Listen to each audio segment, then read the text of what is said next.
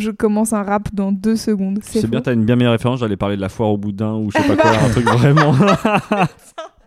Le pire gars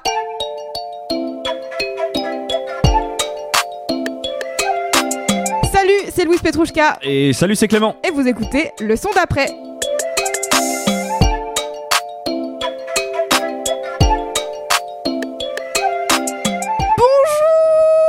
Bienvenue dans cet épisode spécial du son d'après. Nous sommes de retour en 2022 avec une nouvelle invitée, mais avant tout avec le meilleur binôme de la planète, Clément. Bonjour, bonjour. Comment ça va? Ça va très bien. Je suis ravi de reprendre ce format invité. Ouais, pareil, on est hyper contents tous les deux de recevoir Nala. Salut, salut. Comment ça va? Ben, ça va giga bien. Est-ce que tu pourrais te présenter pour les gens d'internet qui ne te connaissent pas encore? Eh bien, je m'appelle Nala, certains m'appellent Nala MP3. Je suis euh, streameuse et youtubeuse musique. Donc voilà, je fais du beatmaking, du chant, plutôt euh, jazz, euh, RB, néo-soul. Et qu'est-ce que je fais d'autre? Des bêtises aussi parfois, des, des émissions un peu plus euh, détentes. Voilà. T'écoutes les prods des gens aussi? Oui, j'écoute les prods des gens un peu toutes les semaines et on se fait des sessions euh, où euh, on se donne des retours et on, on essaie de se faire progresser dans la bienveillance et la bonne humeur. Ok, trop bien. Merci beaucoup d'avoir accepté notre invitation. Tout plaisir pour moi. Pour les gens euh, qui découvriraient le son d'après grâce à Nala, est-ce que Clément, tu peux euh, expliquer vite fait le concept du podcast? Exactement. Bah écoute, le son d'après, c'est un podcast de découverte musicale où toutes les semaines, en fait, on ramène quatre morceaux qu'on a, voilà, qu'on écoute un peu en boucle ces derniers temps et dont on a envie de parler. L'objectif, un petit peu, c'est que vous ajoutiez en fait des sons à votre playlist. On essaye d'ouvrir un petit peu des horizons et de ramener des artistes dont on a envie de mettre un peu la lumière dessus. C'est ça. Et aujourd'hui, du coup, euh, on a demandé à Nala de ramener deux morceaux qu'elle a envie de nous faire découvrir. Et nous, on a chacun ramené un morceau avec Clément qu'on a envie de lui faire découvrir ou alors dont on a envie de parler avec elle pour euh, différentes raisons. Mais d'abord, Nala, toi l'honneur, quel est le premier morceau que tu ramènes Alors, le premier morceau que je ramène, c'est. Ça s'appelle Sunshine, je crois. Ça s'appelle Sunshine. De Jude, j'ai une très mauvaise mémoire. et euh, en plus, euh, voilà, il est en repeat pareil euh, chez moi sur, mon, euh, sur ma petite enceinte dans mon salon et euh, j'adore. Je suis extrêmement fan. Ok, on écoute? Ouais, on écoute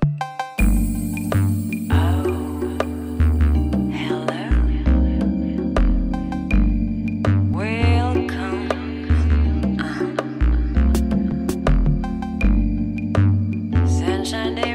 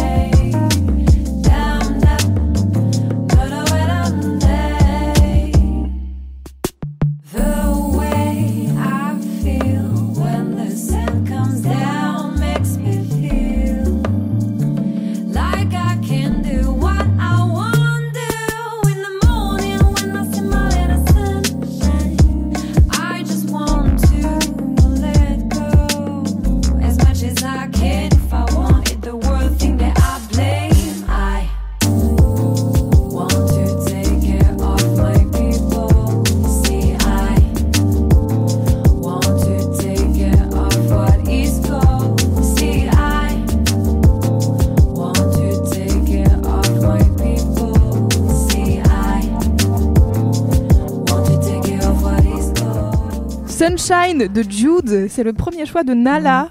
C'est chambé, moi j'adore. Ouais, ouais, grave. Moi, Qu'est-ce ça que t'en m'a as pensé, Clem? Moi, ça m'a bien parlé aussi. ouais. Ouais. Je trouve qu'il y a une vibe tu sais, qui me fait penser justement à pas mal de chanteuses, mais que je peux retrouver moi sur des morceaux avec un rappeur, tu vois, où vraiment je trouve qu'il pourrait y avoir euh, un couplet euh, de rap qui viendrait s'intercaler là-dessus. Ouais, c'est très- Je pense à Enchanter Julia par exemple, ou tu vois, des, des chanteuses comme ça. Comment est-ce que t'as découvert Nala Jude? Parce que on était en train de regarder son profil de Spotify, 46 auditeurs par mois. Bah en fait euh, c'est euh, c'est une chanteuse parisienne. Alors en fait moi de par réflexe et aussi par euh, je sais pas peut-être volonté de faire un peu de la veille sur le secteur dans lequel j'officie, je suis un peu toutes les chanteuses parisiennes ou françaises on va dire Mhm. qui font euh, du que ce soit du jazz, la néo soul, du R&B, des trucs comme ça et toutes les rappeuses aussi.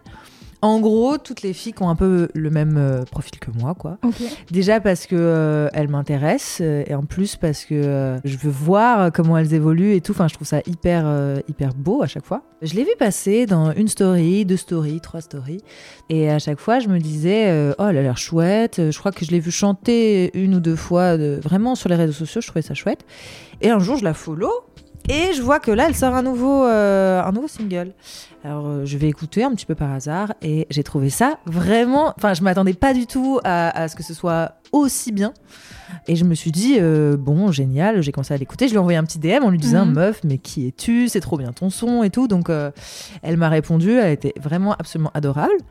Et alors attendez parce que là il y a quand même une anecdote complètement dingo. Donc il y a quelques jours tu me demandes de choisir mes morceaux et de Ouais. te les envoyer. Donc je t'envoie ça. Je te dis Jude tout ça. Deux heures plus tard je vais à un concert et je la rencontre IRL. Genre, je n'avais jamais rencontré cette personne avant. Je te dis, euh, je veux écouter euh, Sunshine de Jude. Et là, je la rencontre. Et vraiment, on se regarde. Et je lui dis, mais t'es Jude? Elle me dit, mais t'es Nala?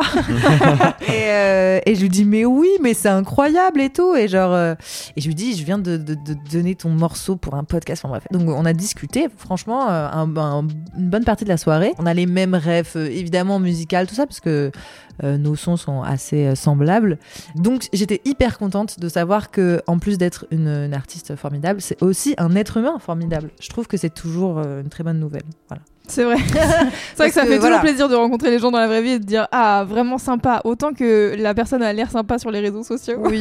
Tu vois, moi, c'est dans les, dans les petites choses que je me suis noté en écoutant le morceau. Moi qui ne te connaissais pas avant, tu vois, et Ouais. du coup, qui est euh, ces derniers jours et digué un petit peu ton travail et tout, Mhm. c'est vraiment cette patte-là. C'est c'est ça que j'ai qui se dégage de toi, en tout cas, moi, de ce que j'ai perçu euh, à travers ton travail, quoi. Donc, c'est marrant. Là, euh, le morceau, euh, je me suis dit, mais on est vraiment dans cette vibe-là, quoi. Ouais, moi j'adore quoi. Je... Bon, c'est un peu particulier parce qu'en fait j'aime bien. Moi j'appelle ça du jazz hop dans le sens où il y a un petit côté hip hop parce que euh, la production est assez moderne et c'est plus du jazz quoi. Mais il y a un Mhm. côté jazz parce que l'harmonie est extrêmement riche et les top lines font penser, voilà, à des fois à des petites choses improvisées euh, qu'on retrouve dans le scat par exemple. Et donc du coup voilà, j'aime bien ça, mais euh, c'est pas non plus totalement du hip hop, c'est pas non plus totalement du Ouais. jazz. Voilà, c'est un style très hybride, mais mais qui est très sympa. Et puis, voilà, c'est. Je suis trop- très contente que ce soit un petit peu la mode en ce moment de ça, quoi. Mais et même, je trouve, dans cet aspect moderne que tu décris là, moi, j'ai été très agréablement surpris, là, notamment sur la fin du morceau. Mhm. Cette prod là qui commence presque à s'accélérer, où Ouais. tu vois des. euh, Ça switch à moitié. Ouais. Moi j'ai marqué il y a une vibe un peu de two step. euh, Exactement, ouais. c'est à ça que je pensais. ouais. Je trouve le morceau peut commencer sur une prod euh, assez classique dans le genre que tu décrivais, Mhm. mais euh, ce, ce petit twist à la fin euh, et tout, euh, je trouve, euh, donne une richesse vraiment euh, Ah bah, supplémentaire carrément. au morceau. Quoi. Ouais, non, franchement, oui, c'est ça. En c'est pointu quand même, tu vois. C'est pas un truc drum and Ouais, ouais. bass un peu bourrin, Ouais. c'est vraiment genre. c'est vraiment archi pointu. Non, mais c'est pour ça que j'aime bien. Voilà, j'aurais pas mis en avant parce que euh, c'était une copine ou machin. C'est vraiment le son euh, euh, apporte quelque chose, quoi. Parce que c'est vrai que c'est facile de faire des redites et tout. Enfin, on est toutes fans de genre euh, Eric Abadou, tout ça. Mhm. Et en fait, ce serait, hum, ce serait trop facile, quoi, de mettre une petite instru boom bap, deux trois accords de Rhodes, euh, on chantonne un peu, tu vois. Non, là, il y a une vraie euh, valeur ajoutée, je trouve, à son propos, quoi. Il y a un vrai, il y a un vrai discours un peu, un peu plus personnel, quoi. Et puis c'est chaleureux, tout ça. Puis je suis contente parce que j'ai discuté avec elle et puis j'ai essayé de la cuisiner pour savoir ce qu'elle allait faire pour la suite. Et en fait, ouais, elle va peut-être faire du français aussi. Ah, donc bon, mais là, elle est en train d'enregistrer son EP, ça va sortir euh, bientôt. Et donc, du coup, euh, j'ai hyper hâte. Mais vraiment, j'étais trop contente. J'étais comme une groupie. Elle lui posait plein de questions. Et euh, qu'est-ce que je voulais dire? Non, elle est très attachée au fait de d'enregistrer des instruments réels, quoi. Mhm. que ce soit le plus organique possible. Et ça, ça se ressent beaucoup, ouais. euh, déjà dans les drums sur le morceau, il y a des passages avec des presque des, des, des pots, quoi, des, des congas, des trucs un peu comme ça, Ouais. qui sont assez. Oui, il y a un break à un moment donné. ouais, où il y a un peu de ça. Vraiment, vraiment hyper sympa, mais tout en restant moderne. Voilà, on a entendu la petite Bells de la TR, euh, de- je sais plus, c'est la 808, euh, Je de- suis de pas Roland. assez technique pour savoir ça, mais, mais euh, qui, qui, bah, qui est hyper vintage et qui est très, enfin bref. Et donc du coup, euh, non, ce qui est cool, c'est que je trouve qu'il y a un beau mélange entre MAO et instrument réel, quoi. Et en fait, elle fait tout. MAO pour les auditeurs qui sauraient pas, euh, musique assistée par ordinateur. Oui, de production, quoi. De, de, de De beatmaking beatmaking. et de, et de musique euh, réelle avec des Ouais. instruments, voilà, euh, vraiment joués, quoi. Et en fait, là où elle a de la chance et où ça sert son propos, c'est que voilà, elle connaît plein de très bons instrumentistes et donc du coup, elle peut enregistrer avec eux. Et c'est trop bien, ça donne une autre Mhm. vibe, c'est vachement plus humain, c'est vachement plus ouais, organique, quoi. Moi, j'adore. Elle te vient d'où cette passion pour la production? Parce que c'est vraiment quelque chose aussi euh, que, bah, du coup, qui se remarque quand on, on te regarde un petit peu sur, le, sur Internet. Je trouve ça génial parce que c'est. Enfin, tu vois, là, c'est pareil, t'emploies des termes hyper pointus que moi je capte un petit peu parce que c'est des. des T'as trucs que- googlé TR808 ou pas Non, mais voilà, en tout cas, c'est des termes que je vois revenir euh, régulièrement, mais euh, ça te vient d'où vraiment cette passion? Parce que là, je trouve, c'est, tu vois, il y a, y a ceux qui sont passionnés de musique, c'est-à-dire, ouais, j'écoute, tu vois, qui vont être mélomanes, qui vont écouter beaucoup de choses, mais je trouve que rentrer dans l'aspect vraiment tout de suite Technique, beaucoup ouais. plus Mhm. technique, c'est quand même, euh, c'est, c'est un autre univers, quoi. Euh, ce qui s'est passé, c'est que j'étais au conservatoire en jazz, ça se passait hyper bien. Et euh, ma prof est une américaine euh, qui s'appelle Sarah Lazarus, que j'embrasse très fort, qui est une très chouette professeure, en plus d'être une très chouette musicienne. Et en gros, elle m'a dit. Tu sais quoi, euh, je trouve que tu as du talent, tu devrais tenter ta chance aux États-Unis. C'est hyper euh, cool euh, là-bas, les écoles. C'est vraiment là-bas qu'il faut que tu sois si tu veux faire du jazz, quoi. Donc du coup, je me suis dit, ok, j'y suis allée. J'ai réussi le concours pour rentrer à la New School of Jazz de New York. Et après, je leur ai demandé une bourse parce qu'en fait, ils m'ont envoyé la, la note et il y avait marqué Ok, vous voulez rentrer maintenant? Payez 40 000 euros, s'il vous plaît. et moi, j'étais là en mode Euh, Alors, est-ce qu'on peut dire genre 40 et on s'arrange sur 40 euros plutôt et, euh, ils ont dit non. Après, j'ai dit Mais du coup, une bourse parce que je- je- je- vous avez dit que vous aimiez bien comment je chantais? Ils ont fait non. Je fais s'il vous plaît, ils ont dit oui, mais pas beaucoup alors, un peu d'argent. Et après on a regardé et voilà. On a essayé, j'ai vraiment Ah essayé de faire des économies et tout, genre mais mais euh, ça, ça- ça stressait toute ma mif. Alors du coup je me suis dit bon on arrête. Et en fait le truc c'est que je me suis retrouvée à rien euh, à rien avoir à la rentrée et j'étais assez jeune encore, je vais avoir 19-20 ans quoi. Et du coup, t'étais partie aux États-Unis ou? Ouais, j'étais partie quelques mois. ouais. Et du coup, euh, quand je suis revenue, je me suis dit, bon, bah, faut que je me trouve un truc, parce que Mhm. je- enfin, j'ai l'âge d'être étudiante, il faut que je garde en plus. euh, Parce que c'est ça, à ce moment-là, du coup, t'as quoi? T'as, t'as 19-20 ans, tu dis? Ouais, c'est ça. C'était quoi? T'as fait, en fait, t'es sorti du. euh, Bah, je suis rentrée et la seule école qui euh, acceptait encore euh, les admissions, c'était les écoles de. Enfin, j'ai regardé tout ce que je pouvais faire, quoi. Et je me suis dit, un- ingénieur du son, ça peut être cool. Et donc, du coup, euh, j'ai euh, j'ai été à l'écart, voilà. Et on pouvait, je me souviens que je, on pouvait s'inscrire euh, en septembre, euh, octobre, quoi. Enfin, jusqu'à encore tard. Ouais, ouais. Alors Ouais, que ouais, là où les autres écoles, fallait s'inscrire vraiment en avance. J'ai pas totalement fini en plus euh, cette école, parce que moi l'école ça m'angoisse énormément. Enfin la manière dont c'était euh, enseigné en tout cas. Au début j'écrivais des chansons et c'est vrai que je dépendais tout le temps euh, de, mecs euh, qui euh, voulaient bien produire pour moi. Et parfois ça se passait bien et puis un jour ça s'est très très mal passé avec une boîte de prod, avec deux trois mecs que, que je trouvais chouettes à la base mais bon en fait il y a eu des sombres histoires et puis, et puis en fait, j'ai fini extrêmement déçue. Et, et je me suis dit, plus jamais je dépends d'un mec pour faire un son. C'est plus possible, tu vois. Aujourd'hui, j'ai nuancé mes propos Mhm. parce que voilà, tous les hommes ne sont pas euh, des, des démons. Mais je me suis dit, apprends de toute façon, ça peut que te servir. Tu, voilà, tu amorceras le changement que tu as envie de voir dans l'industrie aussi. Mais c'est vrai que, ouais, à la base, c'est parti d'une extrêmement mauvaise expérience de, euh, de garçons qui travaillaient avec moi et qui, euh, et qui se sont très, très, très, très mal comportés. Et donc, du coup, je me suis dit, bon, bah, alors dans ce cas-là, euh, let's go. Au début, c'était hyper mauvais, hein, parce que je- ça fait aujourd'hui 10 ans que je produis. Ouais. Euh, aujourd'hui, ça va beaucoup mieux. Mais c'est vrai qu'à l'époque, c'était ouais, c'était pas, c'était pas, ouf, quoi. Mais bon, c'est normal aussi. On, Bah, c'est normal, t'as fait, voilà, c'est oui. ça, quoi. Mais, euh, mais ouais, c'est venu d'une envie, genre, hyper, hyper, hyper forte d'avoir envie euh, de s'émanciper. Ouais, voilà. d'indépendance. Ouais, de- c'est ça. ouais. Mais donc voilà, et après, donc du coup, j'ai fait l'écart. Et euh, je suis pas restée très très longtemps, mais au final, ça m'a donné beaucoup beaucoup de bases, aussi un réseau. Je me suis retrouvée avec des gens qui avaient euh, les mêmes passions que moi et qui ensuite ont travaillé euh, sur mes projets plus tard. Donc c'est très chouette. Moi, je voudrais revenir un peu sur euh, plutôt l'aspect euh, Nala auditrice. Oui. Tu disais tout à l'heure que tu as découvert Jude via des gens qui partagent des stories et tout. Est-ce que toi, tu digues pas mal de sons de ton côté toute seule? Ouais, à mort. J'a- J'adore. En fait, je regarde un peu tout ce qui passe. On se dit toujours, ouais, on fait de la pub sur les réseaux, mais personne regarde, personne clique, machin. Bah si, il y a moi. Moi, je clique sur tout. À chaque fois que je vois, regardez, mon pote, il fait ça et tout, je clique et je regarde.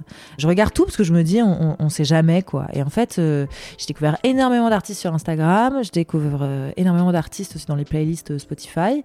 Je, lis aussi énormément de biographies, de choses comme ça. Et dès que je trouve un nom qui m'intéresse, euh, euh, je, je vais, je vais diguer derrière. Mais bon. Après, euh, voilà, c'est toujours un peu dans les mêmes genres. Mais ouais, j'adore ça. Mhm. Je, je tourne pas trop en rond finalement, ça. En termes de, de consommation de musique, est-ce que tu as une forme, un format préféré? Moi, j'aime bien ouais, les playlists forcément en sortie de la semaine. euh, j'aime bien le Billboard aussi, j'aime bien le Hot 100. euh, j'aime bien, j'aime bien regarder tout ça en fait. Mais avoir une vision assez concrète euh, du marché de la musique à un instant T, je trouve ça passionnant quoi. Donc du coup, ouais, j'essaye d'écouter toutes les nouveautés. Alors pas toutes évidemment, on peut pas, hein, mais tout ce qui m'est euh, suggéré sur Spotify euh, et l'algorithme fait plutôt pas trop mal son travail. Et ouais, j'essaie de découvrir pour toujours euh, savoir de quoi je parle parce qu'en fait, euh, je me suis rendu compte qu'il y avait beaucoup de personnes qui, voilà, ça souvent sans écouter disaient ah ouais, mais ça c'est pas un peu de la merde, mais ah ça c'est pas trop de la balle. Alors que, enfin, je veux toujours pouvoir parler objectivement. Te faire ton avis, quoi. Voilà, Ouais, c'est ouais. ça, tu vois. Je comprends. Oui. Très bien. Bien, merci pour ce premier morceau, Nala. On va pouvoir passer au son d'après.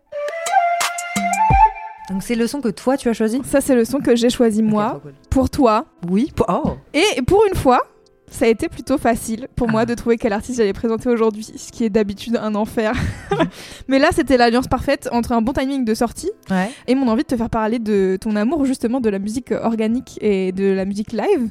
Et Ouais. en fait, euh, t'en as parlé juste avant, donc euh, ça tombe bien, je me dis que je suis sur la bonne voie. Euh, c'est Ouais. des artistes qu'on a déjà évoqués ici, sans encore leur accorder vraiment euh, leur chronique. Je vais pas créer de suspense incroyable, je ramène un titre issu de la collaboration entre le chanteur-guitariste Leon Bridges et le trio euh, de rock euh, surf psyché Khruangbin. Et tous les quatre, ils sont originaires du Texas et ils ont collaboré ensemble en 2020 sur un premier EP qui s'appelle Texas Sun. C'était quatre titres qui rassemblaient euh, un peu leurs influences, le côté rock psyché, euh, influence funk et dub de Khruangbin et le côté blues old school et même parfois un peu country de Leon Bridges. Le résultat, c'est un premier EP mais d'une douceur infinie qui rend hommage bien sûr euh, au, soleil texan. Donc euh, voilà les terres arides tout ça voilà ça donne un petit côté road trip. Et du coup la bonne nouvelle c'est qu'ils réenchaînent avec une nouvelle collaboration là cette année en 2022 avec un EP qui sortira le 18 février qui va s'appeler Texas Moon. Donc ils vont un peu explorer euh, la nuit le côté calme doux etc et il y a déjà deux extraits qui sont sortis et je voudrais vous partager et te faire écouter le premier qui s'appelle B-Side on écoute et on en discute après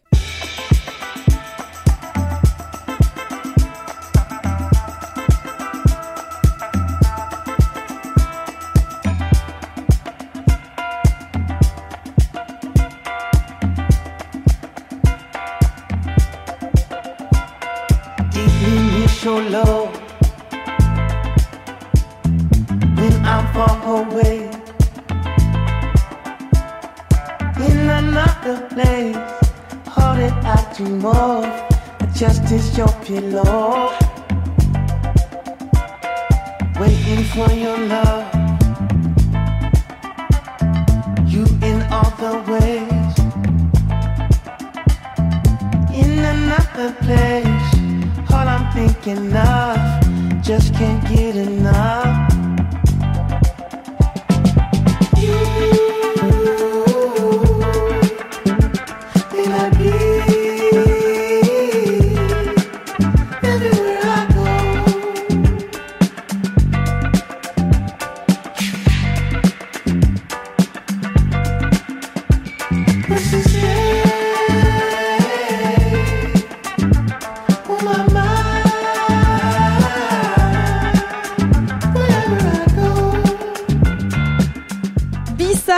Khruangbin et Leon Bridges.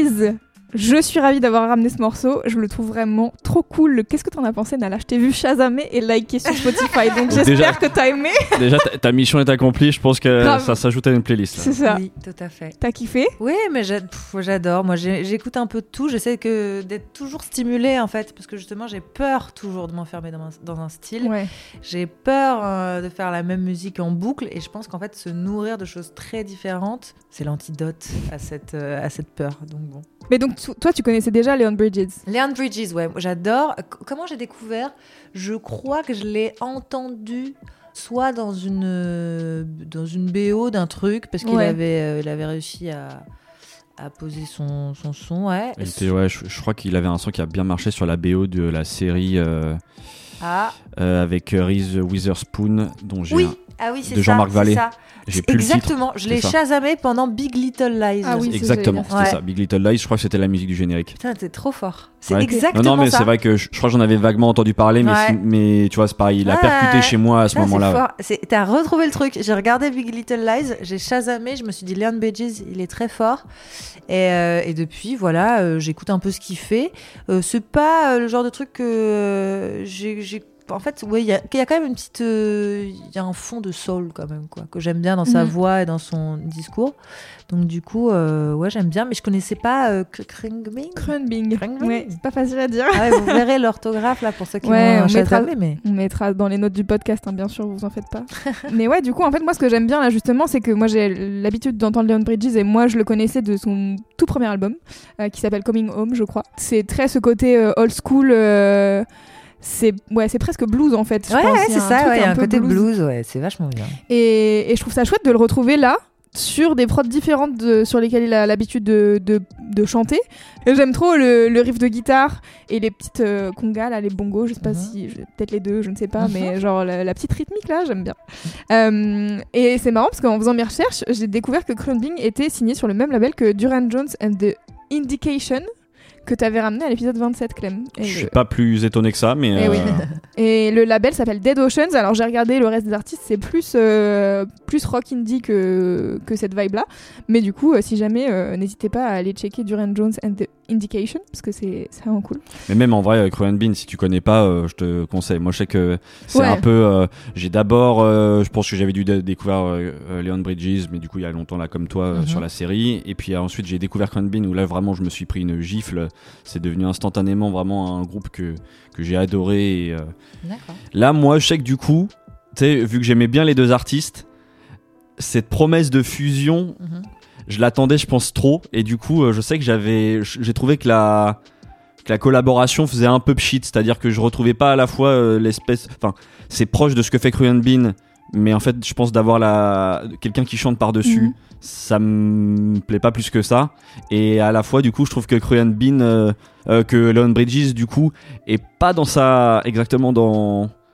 dans ce qu'il fait euh, de mieux, Oui, mais parce que toi, t'as adoré son dernier album. par exemple. ça Oui, mais c'est bon, Gold Digger Sounds, je crois. Le, Ouais, exactement. Ou là, mais déjà, je trouve qu'il modernise sa formule. Oui, parce qu'effectivement, je suis d'accord, les, les premiers albums, il y a un côté très old school. Là, je trouve qu'il modernise vraiment sa formule. Mais euh, c'est pareil, enfin, je sais pas, il y a. Du coup. euh, Alors, je- sur ce morceau-là ou entre sur- deux chaises. Sur ce morceau-là ou sur Mais le sur EP l'au- l'autre EP aussi, parce que c'est ce qu'on disait là en écoutant le morceau. euh, je trouve que c'est déjà très proche. C'est-à-dire que c'est Ouais. vrai que la promesse du jour-nuit, sur ce que j'entends là, est pas ultra. Oui, et pas ultra clair, je suis d'accord. Ouais, c'est ça. En tout cas, la promesse n'est pas là, quoi. Ouais, ouais. Mais, euh, mais après, en fait, c'est du, je trouve, tu sais, c'est du très bon easy listening. C'est-à-dire, par contre, je suis d'accord, enfin, ça s'écoute tout seul. Ouais. Ça, y a pas à dire. Euh, donc, déjà, rien que d'arriver à, à créer ça, c'est déjà euh, respect. Enfin, tu vois, Oui, a a pas à dire. Mais, Ah bah euh, moi, de toute manière, euh, je critique plein de musiques que je serais incapable de, de faire, hein, donc... euh, mais c'est vrai que ouais, ouais, c'est ça. C'est qu'il me, je pense que j'aime trop la musique des Crayon Ouais. Bean et là, du coup, j'ai l'impression qu'on me l'a, qu'on me l'a twist, ouais, qu'on me l'a twist un peu et que c'est pas, c'est pas, c'est moi ce que j'aime. Bon, en tout cas, moi, si je ramène ce morceau à la base, c'est plutôt pour angler autour de Nala. Parce que, en fait, c'est marrant, t'en parlais tout à l'heure, là, de, avec Jude, de cette, cette fusion entre euh, la musique assistée par ordinateur et le- la musique live. Donc, toi, tu viens de la musique live. Est-ce que tu peux nous raconter un peu de ton parcours? Parce que t'as commencé la musique très tôt. Enfin, C'est- très tôt, ça va. Euh, C'est euh, c'est relatif. Vas-y, t'avais quel âge? 6 ans? 7 ans? 6, 7 ans?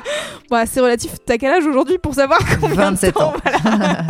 Voilà, ça fait 20 ans du coup. Voilà. En fait, on, on peut dire que je suis en quelque sorte une fille d'eux, dans le sens où euh, moi, euh, mon papa, il est professeur au conservatoire.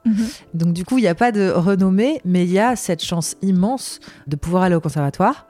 Et en plus euh, d'avoir des parents qui sont tous les deux musiciens, donc qui me font travailler, qui me font des feedbacks constants sur ce que je fais. Et donc du coup, c'est sûr que bah, je me suis euh, améliorée, je pense, plus vite que peut-être quelqu'un qui euh, travaille tout seul chez soi, qui n'a pas trop le droit de faire de la musique chez soi parce qu'il y a beaucoup de monde, que ça dérange, tout ça. Moi, j'étais dans un environnement propice, quoi. C'est sûr.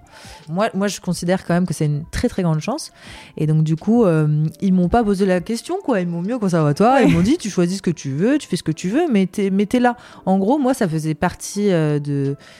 Je sais pas, moi, c'était comme la De ton continuité de l'école, quoi. quoi. Ouais. Et puis en plus, j'étais en horaire aménagé, donc en musique-études. T'étais en cham. Ouais, j'étais en cham depuis le CM2, quoi. Donc du coup, j'ai toujours été quasiment à l'école le matin et au conservatoire l'après-midi. En cham, juste parce que moi, du coup, je ne connais pas ce Et ben terme. cham, moi j'avais des, il y avait des classes cham dans tout, euh, dans tout mon collège lycée, je crois, et c'est des horaires, c'est les classes euh, à horaires aménagés musique, ça veut dire ça. Cham. Voilà. voilà. Tu y étais, mais t'étais pas en cham. Moi j'étais dans un, dans- où ça? J'étais dans un collège euh, où il y avait une classe de cham quoi, mais y Ah avait, ouais. Voilà. Non, pas du bah écoute, ouais, Ouais. c'est marrant parce que Oui. vraiment moi les chams, je suis en mode ah ouais, on voit bien qui c'est les chams, c'est ceux qui avaient toujours leurs instruments sur le dos et tout, Ouais, euh. Ouais. tu vois. Mais du coup, alors quand tu dis conservatoire, c'est ça, c'est que donc t'as commencé le conservatoire proprement à 6 ans euh, à du coup apprendre euh, la musique. Ouais, je crois que euh, bon à 6 ans, à 5 6 ans, c'est euh, c'est le c'est l'initiation musicale hein.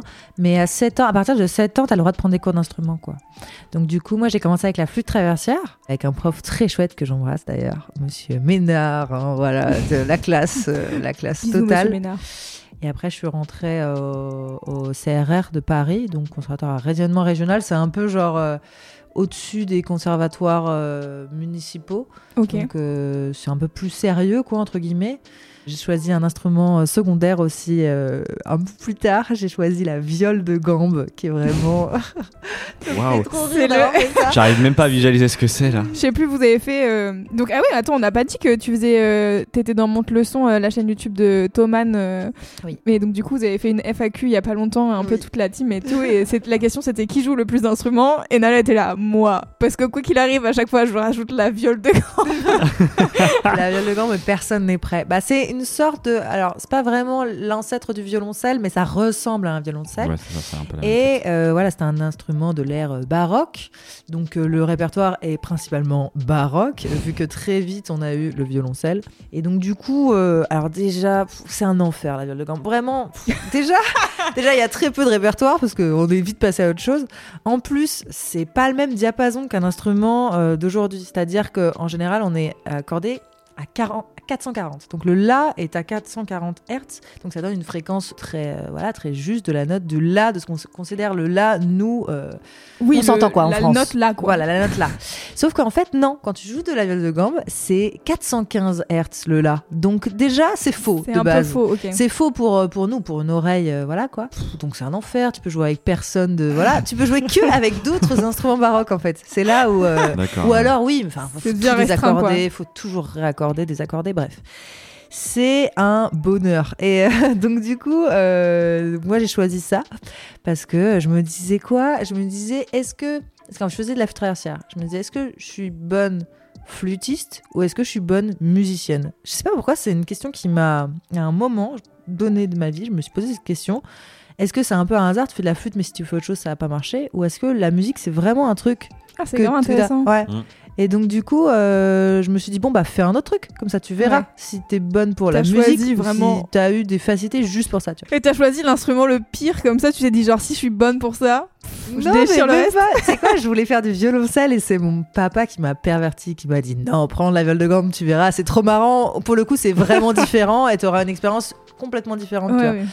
Et euh, bah, avec le recul, bah, je le remercie parce que c'est hyper drôle et que c'est le meilleur euh, running gag, tu vois. Et puis ça me permet de parler aussi de, de, de- de répertoire baroque et toute Ouais, ouais. cette musique. En vrai, j'adore parce qu'en fait, le baroque, très étonnamment, c'est euh, hyper proche du jazz en termes d'écriture, d'improvisation, de, plein de choses. Et donc, du coup, moi, j'adore parler de la musique Trop bien. baroque parce qu'on n'en parle pas beaucoup aussi. Hein, c'est, personne. Franchement, c'est une toute petite partie des conservatoires, à chaque fois des tout petits départements. Ma prof, elle avait genre voilà 3 4 élèves, pas plus quoi. Donc, Ouais. Du coup, euh, les joueurs de viol de gambe euh, en, en France, euh, voilà, on se connaît tous pouvez quoi. faire un club. On se fait des dîners Et pour situer la musique baroque, qu'est-ce que t'appelles la musique baroque? Bon, alors ça se trouve, euh, tu vas me citer du coup des, des compositeurs que je ne vais pas connaître du tout, mais euh, comment te- t'essaierais de le décrire pour des gens qui n- non avertis, on va dire? Bah, baroque, en fait, c'est juste avant. Alors, je veux pas dire de bêtises. Pour moi, c'est juste avant l'époque classique. Donc, euh, on a Bach, si tu veux, qui, qui, qui commence en baroque et qui qui finit un peu, euh, qui est un peu à cheval pour moi. Et donc du coup, bah, la musique baroque, c'est comme de la musique classique, mais ça sonne. euh, ouais, si vous fermez les yeux et que vous imaginez que vous êtes à Versailles, vous entendez une musique dans votre tête, et ben c'est ça la musique baroque. De ouf, ça marche. euh, tu vois, c'est il y a, y y beaucoup de cordes, il y a beaucoup de, de bah, en fait le clavecin par exemple, pareil, c'est un instrument euh, très emblématique euh, de cette euh, période-là. Mais en vrai, là, quand tu me dis Versailles, imagine, euh, en effet, j'imagine un truc un peu genre clavecin. euh, J'imagine, ouais. mais je pense à l'hymne à la joie, mais du coup, je suis pas sûr de- d'être. Oui, oui, on n'est pas loin de quelque chose comme ça, ouais. Ouais, Ouais, ok. ouais, ouais, ça sonne, euh, oui. je, dis, j'espère que si je dis hymne à la joie, que je suis bien. en- que je, dis- Je sais je pense pas. bien, j'ai la bonne ref. Au mais- pire, au montage, je mettrais. Bah, la musique des- de Pôle Emploi, tu sais, euh, sur lequel fait euh, la vanne. Omar Sy fait la vanne dans. euh, Ah oui, ok. Voilà. Dans Intouchable. Bah, au pire, je mettrai un extrait d'un morceau baroque oui, que tu auras choisi. Oui, je t'envoie ça avec grand plaisir, Marin Marais. Trop bien, on fait ça.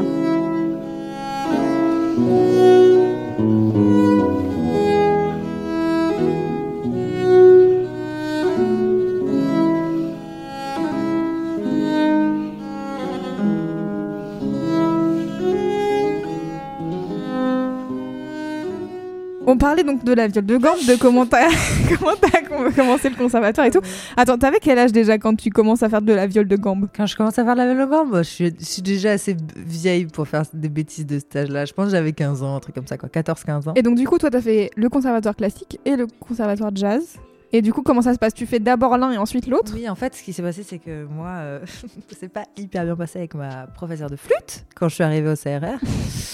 Euh, pour des raisons que je tairais. Non, je rigole. En fait, elle était très. euh, En, fait, bah, en fait, tout l'univers du classique est très euh, guindé Rigide, ouais. et rigide. Et tu sais quoi, rigide, c'est exactement le mot. Mm. C'est exactement ça.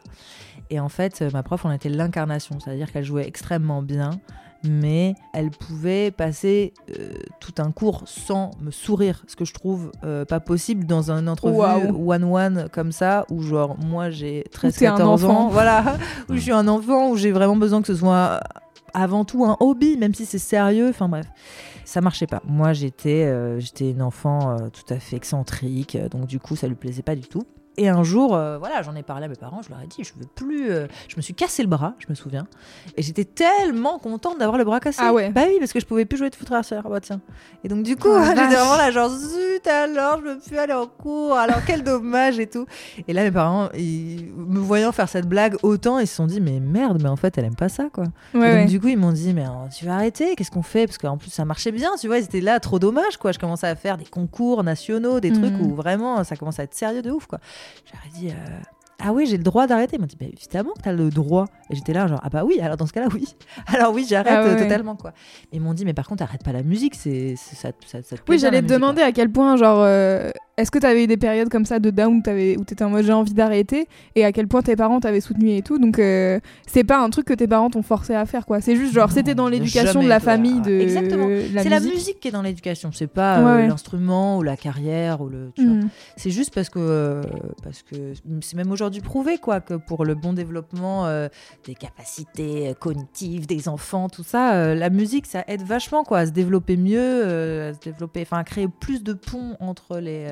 Enfin bref, c'est je suis pas scientifique donc je vais pas parler d'un domaine que je maîtrise pas, mais voilà j'ai lu pas mal de trucs là-dessus et à chaque fois je trouvais ça fou à quel point ouais. Euh, une activité euh, musicale euh, pratiquée jeune pour un enfant, c'est une aubaine, quoi. Donc, Mhm. du coup, euh, voilà.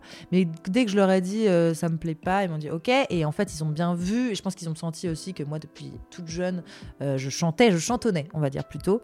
Ma prof de chorale l'avait remarqué, ma mère, je pense, l'avait remarqué. Et en fait, dans ma famille, c'était ma maman, la chanteuse professionnelle. Et comme on avait eu tous euh, notre. euh, tu vois, on avait tous un instrument différent, un truc, ouais. voilà. Et donc, moi, je voulais pas prendre la place de, de ma maman.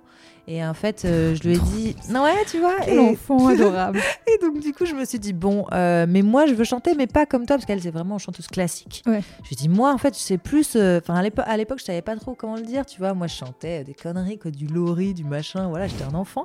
Et mon père m'a dit, bah écoute, il y a une classe de chant jazz qui s'ouvre au conservatoire cette année. Donc, c'est sûr que tu as la place, vu que ça s'ouvre. il y aura- Mhm. C'est une création. Donc, euh, fais un essai, un an. Nous, ça nous rassure parce que c'est le conservatoire et tout, ça serait bien. Et donc, du coup, euh, après, on voit, on voit ce que t'en dis. Mais en fait, j'ai fait un cours et j'ai pleuré de joie, quoi. J'étais vraiment là Ah en mode, euh, c'est le feu, c'est trop bien, la prof est trop chouette. C'est beaucoup plus dans l'instantané, dans la spontanéité. Euh, C'était, voilà. Et c'est là que je suis tombée amoureuse de, de, de, de ce genre, quoi. Est-ce que tu te souviens justement de tes tout premiers souvenirs musicaux Au-delà même de ce qu'écoutaient tes parents, plutôt, mais de ce- j'écoute ma musique. Tiens, je vais écouter ma musique à moi, justement, où tu te démarques. C'est quoi? Est-ce que peut-être ton premier morceau Pas ou ton. glorieux, à mon avis. Non, mais après, Ah, on a tous. euh, Je me souviens d'un- souvenir assez particulier. C'est euh, mon papa qui m'a emmené euh, au Virgin Megastore euh, des Champs-Élysées. Je crois qu'il n'existe même plus. en Non, ouais, Moi j'adore quand on, met Ouais. Virgin Megastore, ça ancre dans une, dans une époque tout de suite. Et donc du coup j'étais ouais j'étais assez jeune et c'est la première fois euh, de, de ma vie. euh, mon papa est venu me voir et m'a dit tu choisis un CD et euh, n'importe lequel. C'était marrant, j'étais avec mon, grand- mon grand frère et il nous a regardé, il nous a dit vous avez le droit de vous acheter un, un- CD chacun. Et moi c'était, euh, j'ai trouvé ça trop bien parce que je me disais quoi c'est moi qui choisis tout, ce sera le mien et tout à moi de, de ma Incroyable. propriété genre. il était là genre oui, j'étais là genre ok trop bien. Et donc du coup j'ai regardé, j'ai regardé tous les rayons et euh, bah, je connaissais pas grand chose quoi. Il y a un moment où j'ai vu Beatles, j'ai fait genre ah si ça j'ai déjà entendu parler les Beatles, à mon avis c'est bien. Du coup je vais prendre ça, mais d'un autre côté dans les nouveautés il y avait une fille que je trouvais trop trop trop trop belle, une blonde platine. Je me souviendrai toute ma vie de cette, cette couverture et, et je te jure elle m'a appelée. Je l'ai regardée, j'ai fait genre ah mais c'est ça que je veux. Et c'était Gwen Stefani, son album, je sais plus comment ça s'appelait, The Sweet Escape ou genre Wind It Ouais. Up, Wind It Up je crois. Ok. Ça venait de sortir, donc euh, là je me suis vraiment dit euh, trop trop trop trop trop belle et en fait j'ai plus été attirée par sa beauté que par le truc. J'ai un peu écouté genre deux trois tracks parce qu'avant on pouvait écouter les CD dans le truc. Ouais, bah. Les casques. Euh, mais ouais. Et voilà, j'ai fait un tour de force incroyable vu que j'ai été voir avec mon papa. euh, je lui ai dit, j'ai trouvé ces deux CD, je sais pas à quel choisir. Et il m'a dit, genre, bon, allez, prends les deux. Et j'étais là, genre, combien C'était encore incroyable, vraiment Le incroyable. Je papa pouvait pas dire non aux Beatles, quoi qu'il arrive. c'est ça, il m'a euh, dit, les Beatles, on a besoin, parce que ça, il faut que ça ouais, la ça, culture générale. ouais. Mais en même temps, t'as besoin de cultiver, je pense, ce truc de te reconnaître dans une autre femme et tout. Enfin, je sais pas s'il l'a conscientisé comme ça, tu Mhm. vois. Mais ça, ça a été genre un power move euh, de ouf qui a tout chamboulé dans ma tête. Trop bien. Mais sinon, ah si, le CD de toute mon enfance et qui vraiment, je pense, m'a donné envie de chanter, c'était Back to Basics de Christina Aguilera. Ce truc-là, ce CD, cet objet, le double CD là, mais je te jure, j'ai regardé toutes les pages de tout le booklet, je refaisais les mêmes poses, j'ai app- j'ai appris toutes les chansons par cœur, je les enfin, c'était incroyable. À l'époque, je trouvais ça fantastique. Alors avec le recul, euh, j'ai plus un, engouement euh, comparable, mais euh, ouais, à l'époque, je trouvais ça mais sensationnel quoi. Je voulais être cette personne quoi. Je trouvais qu'elle Ouais. avait une voix extraordinaire, que c'était la plus belle du monde, et je me suis dit, ok, bon bah en fait, je veux faire ce métier-là parce que moi un Mhm. jour, si je veux être quelqu'un, je veux être quelqu'un comme ça quoi. C'est simple, vous me la vendez très bien sur le booklet. J'aimerais être une cette pin-up même en fait. Tu sais quoi, Ouais, c'était la nouvelle pin-up. C'est comme Ouais, ça qu'elle s'était marketée. Et j'étais là en mode genre, mais ça. Et c'est marrant parce qu'au final, ça m'a pas trop quitté. Et encore aujourd'hui, je trouve que ce soit euh, dans mon image ou euh, mes idéaux de beauté un petit peu et tout, j'adore ce côté pin-up. Un peu classe, mais c'est le truc un peu de la chanteuse de jazz, pense, tu vois, de un peu, un peu classe, mais. euh, mais oui, avec ses. Enfin bref, ouais, je la trouvais fantastique. Et du coup, pour revenir euh, vite fait sur le conservatoire, tu commences à faire euh, la classe de chant. Et à quel moment t'apprends le piano? Parce que tu joues du piano.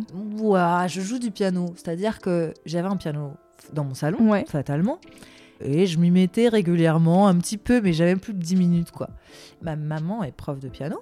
Et donc un jour, je lui avais demandé euh, de m'apprendre euh, le cours de piano, mais genre, elle était... Et, en fait, elle me faisait un peu bisquer, quoi. Elle faisait genre la, prof de piano euh, hyper stricte. Et elle me disait, tu vas apprendre le piano? Ok, rendez-vous demain à 17h, ce sera ton premier cours. Je vais t'apprendre à mettre les, deux mains ensemble, tu verras.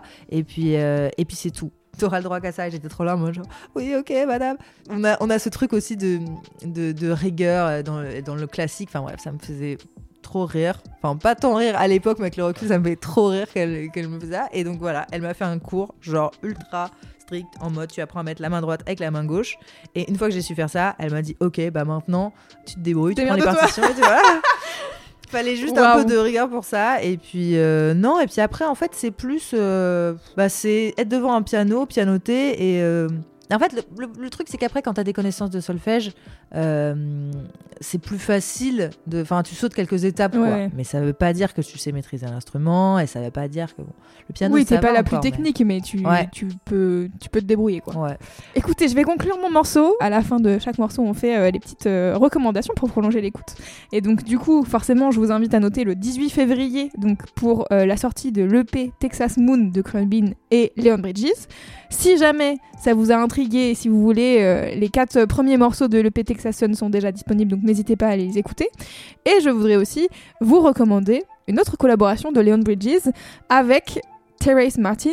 Donc Clément a parlé il y a Ah, pas très longtemps sur l'album Drones de Therese Martin. Le morceau s'appelle Sick of Crying et bien sûr, je ramène euh, ce- cette collaboration en particulier puisque euh, Nala a dit que c'était un de ses son meilleur album de 2021 à tes yeux. Un des meilleurs. Un des meilleurs. Ah ouais, j'ai j'ai adoré. Mais en même temps, ça. En fait, le problème, c'est que c'était un peu. euh, c'était sûr, en fait, ça avait trop de. en fait, c'est les, les feats, le son, le mood, le- les personnes. Ouais, le... j'ai adoré Drones. Eh bien voilà, je m'arrête de parler et puis on peut passer au son d'après. Nala, c'est quoi le deuxième morceau toi que tu as choisi? Eh, c'est un morceau de Bergman qui s'appelle Cross My Heart. Euh, Bergman, c'est une chanteuse trop trop chouette que j'aime trop. Pareil, une chanteuse parisienne qui euh, est un sacré personnage, une espèce de, de, diva vintage euh, trop trop belle et qui chante trop trop bien. Et elle nous fait, je dirais, oui, c'est un mélange, c'est du R&B quoi, c'est R&B, mais c'est très des Américains quoi, comme type de, de, de, petite- de production et tout. C'est vachement bien. Elle chante en anglais du coup. On m'a dit d'écouter. Il y a pas des gens qui me disent, hé toi, tu- ça te paraît trop ça? Bon, je fais très bien, j'écoute donc. Et après, euh, pareil, j'ai été me glisser dans ces DM. Mais moi, c'est un sport national. hein. Je vais dans les DM des, artistes que j'aime. ouais. Ouais. Dès que t'aimes quelqu'un, euh, tu lui envoies un message. euh, Ouais. Je lui envoie un message euh, ou alors je fais une story où je fais un truc et je dis. euh, Enfin, Bah, c'est trop bien. hein. Et elle est trop mignonne, elle est trop gentille, elle est trop euh, drôle, elle est trop. euh, Enfin, franchement, euh, je l'aime beaucoup. En 2022, j'espère que je croiserai euh, sa route parce que je suis très très fan. euh, très très femme. Je suis très très femme. Non, je suis très très euh, fan de son dernier album, No Curfew. Et euh, la classe, quoi. Et surtout celle-là, Cross My Heart, je sais pas pourquoi. Elle me parle trop, quoi. On écoute Et bon, on alors. écoute ça. Baby, you're no cooling me down when my hardcore best made me think I could only be wired one way. There'll be no more shaky beginning. No more shaky beginning. No more tears to spare. No more, no Didn't seem to get rid of the funk.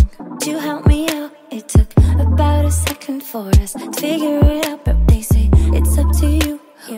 You're ready with well, baby it's you, baby it's you, 'cause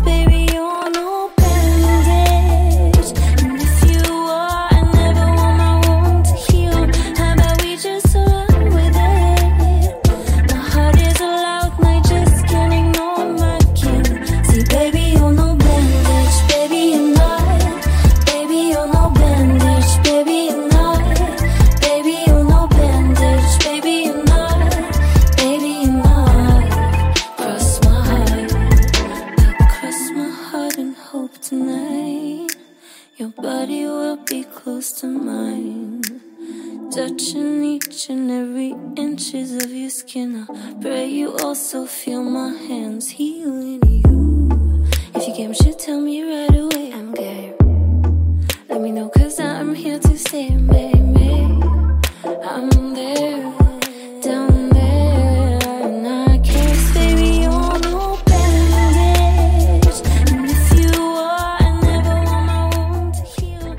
Cross My Heart de Bergman. C'est le deuxième choix de Nala pour Ça ce défonce. son d'après. C'est trop stylé. C'est trop bien. C'est trop, trop bien. Moi, de toute manière, les morceaux où il y a des basses qui tabassent comme ça, là, je suis là, oui, donnez-moi les Mais 808. avec de la, voilà, mais avec de la douceur Mais par-dessus, oui. tu vois. C'est ça que j'aime bien, ouais. En vrai, moi j'ai trouvé ça intéressant parce que c'est vrai que je trouve que le morceau évolue bien. C'est pareil, euh, je trouve qu'il y a, il y a plus de complexité que ça ne pourrait Ouais. laisser entendre d'une certaine manière. euh, et, et je trouve en plus que sa manière de chanter est pas tout à fait. Enfin, et là, euh, je sais que vers les, les deux tiers du morceau, Mhm. il y a vraiment une phase où j'aime beaucoup ce qui se passe au niveau de sa voix et le décalage, une sorte de décalage qu'il y a avec la prod. Mhm. En même temps, il y a un aspect très complémentaire. J'aime vraiment beaucoup, ouais. C'est. C'est chouette, ça me donne vraiment envie de voir euh, qu'est-ce que. C'est trop bien, faut écouter tout l'album. hein, Ouais, c'est ça, bien. surtout si elle a un, un album, on a de quoi faire, c'est cool ça. Ouais, et en plus c'est que le début. Moi, je sais pas, je lui, je pense qu'elle aura, elle va faire euh, une grosse carrière cette fille-là. Mm. Ouais, je sais pas. Pour moi, c'est une icône en fait. Elle me fait trop rire. C'est marrant parce que c'est difficile d'être un peu euh, une diva, je trouve, au XXIe siècle. Ouais. Tu vois, t'aurais peur d'être un peu détesté, détestable, de, de, de Bah, faire chier les gens sur Oui, les réseaux, des trucs comme ça, tu vois. on a un peu d'historique là-dessus, donc en effet, oui. Donc du coup, mais non, mais en fait, elle, je trouve qu'elle fait de la meilleure des manières. Elle a beaucoup d'humour. Elle est, elle est très souriante. S- Sans la connaître, j'ai l'impression de la connaître. Et en Ouais. plus, euh, et, et de vraiment, euh, de vraiment bien l'aimer, quoi. Donc non, franchement, genre euh, No Curfew. C'est le côté un peu personnage, quoi. euh, Ouais, qui- c'est vraiment une icône en fait. Ouais, j'adore. Qui te parle, ok. Oui. Du coup, moi, je voudrais qu'on parle un peu de, de ton rapport à la création Mhm. et à ton processus euh, créatif. On en a un peu parlé tout à l'heure. Tu fais des, des reprises notamment euh, pour Thoman, mais du coup, tu écris aussi tes, tes propres euh, morceaux. Et du coup, je voulais un peu savoir comment ça se passe, euh, ton processus créatif, parce que tu as la particularité de faire des lives sur Twitch où tu Mhm. fais de la prod. Mhm. Moi, ça m'intrigue, parce que j'ai un peu l'impression que c'est un peu euh, un truc secret qui est en train de, de- de le devenir de moins en moins. Mais j'ai un peu l'impression que ce truc de processus créatif, d'écrire ses chansons et tout, ça a toujours été très... euh, alors, marketé, c'est pas vraiment le terme, mais vendu comme un truc euh, d'introspection et d'être avec soi, etc. Et du coup, ça m'intrigue vachement ce cette envie de le partager en live et aussi, je trouve, de partager sa vulnérabilité de création. Tu vois ce que je veux dire ou Ouais, je vois très bien. Bah, en fait, justement, c'est hyper intéressant comme question parce que ça a été une question pour, euh, pour moi tout au long de l'année. En fait, il y a une partie que je peux faire en live et une partie que je peux pas faire en live. Mm. Et ça, je l'ai toujours dit. Toute la partie musicale, production, je peux parce qu'en fait, justement, il y a moins d'affect, il y a moins de. C'est des accords, c'est trouver des accords, tourner un peu en boucle. Voilà, tant que c'est de- des accords, c'est peut-être un peu plus loin de soi et tout ça. Mais par, contre- par contre, écrire des textes Mm. en live, c'est pas possible. C'est pas possible parce qu'en fait, j'ai Ouais, envie de parler ça- de trucs euh, hyper. euh, En fait, c'est des choses que je peux pas, partager avec les gens, quoi. Ouais. C'est- comme Ouais, ça. J'ai essayé. hein. c'est- particulier même. Enfin, moi je sais qui écrit, alors pas, pas des chansons, mais tu te retrouves souvent, c'est plus un dialogue intérieur que. Enfin, je sais pas, je sais même pas s'il se verbalise exactement. euh, Oui, et puis surtout après, c'est quelle place tu as envie d'avoir euh, en tant qu'artiste. J'ai pas du tout envie d'être une influenceuse, mais dans le terme un, peu péjoratif, dans le sens, j'ai pas envie de faire, euh, de, parler de ma vie privée, de parler de mes histoires, tout ça. Même si bon, parfois ça m'échappe ou parfois c'est, c'est plus des toutes petites touches parce qu'en fait le, stream c'est du live et qu'il y a des choses où des fois t'en parles parce que voilà. Mais je n'ai pas envie de faire commerce de ça en fait. C'est pas moi, c'est pas ce que j'ai envie de faire, euh, voilà, artistiquement parlant. Donc en fait, ce que je fais, c'est que j'écris les textes toute seule et euh, je fais des prods à côté. Voilà, avec des top lines parfois, des trucs comme ça. Mais je fais pas tout de A à Z sur euh, Twitch.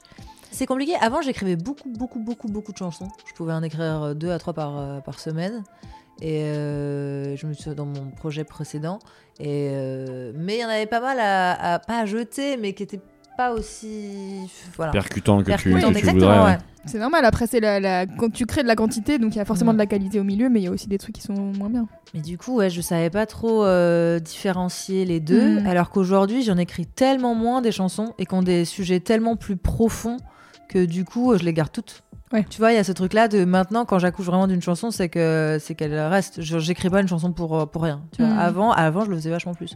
Mais je pense aussi que ça fait partie du processus de d'apprentissage, d'en fait, d'en- faire plein, plein, plein. Et c'est toujours ce que je dis, euh, notamment euh, dans les lives où on écoute les prods. Je leur dis, mais faites-en plein des prods. Faut que vous en ratiez plein pour que vous compreniez ce que vous aimez, qui vous êtes, ce que vous avez envie de partager. Et donc, du coup, voilà, moi, je l'ai. J'en ai, voilà, j'en ai raté plein. Oui, et puis ensuite, ça, tu gardes la sève de, de ce que tu fais de mieux, quoi. Enfin, Mm. j'ai l'impression que de toute manière, c'est le, pro- C'est un c'est des le principes processus euh, de euh, base. ouais, de beaucoup Ouais. d'artistes où ils te disent euh, j'ai fait. euh, j'ai fait 100 sons et j'en ai gardé 14. Tu fais, Ouais. Vache. Ça- moi, ça paraît, moi, ça me, je trouve ça toujours hallucinant. Ça, ce, ce- Ce ratio. ouais, ce Ouais. ratio, parce que bon, alors tout le monde, euh, j'ai l'impression que tous les artistes ne fonctionnent pas comme ça non plus, mais euh, je, je suis quand même toujours bluffé de se dire, euh, tiens, euh, pour euh, aller, euh, tu, que tu vas en jeter. Bon, Mm. j'imagine, c'est pas jeté, c'est mis sur des disques durs et puis ça dort jusqu'à ce que peut-être euh, Ouais, le ça, morceau évolue ou Et jamais. parfois, on se resserre dans d'autres trucs, quoi. Par- parfois, je fais une prod et je me dis, la ligne de basse, elle est géniale, mais j'arrive pas à écrire de, de paroles bien dessus, j'arrive pas à écrire de bonnes top line. Et puis, euh, trois semaines plus tard, j'ai écrit une prod et je me dis, quelle, to- quelle basse je pourrais mettre dessus? Et là, je me dis, ah, mais attends, la super basse de l'autre Mm. prod que j'ai pas utilisée, est-ce qu'elle marche là-dessus? Et là, bam, ça marche, tu vois. Donc après, il y a une, une histoire de temporalité aussi, que parfois, on n'a pas les bonnes idées au même moment.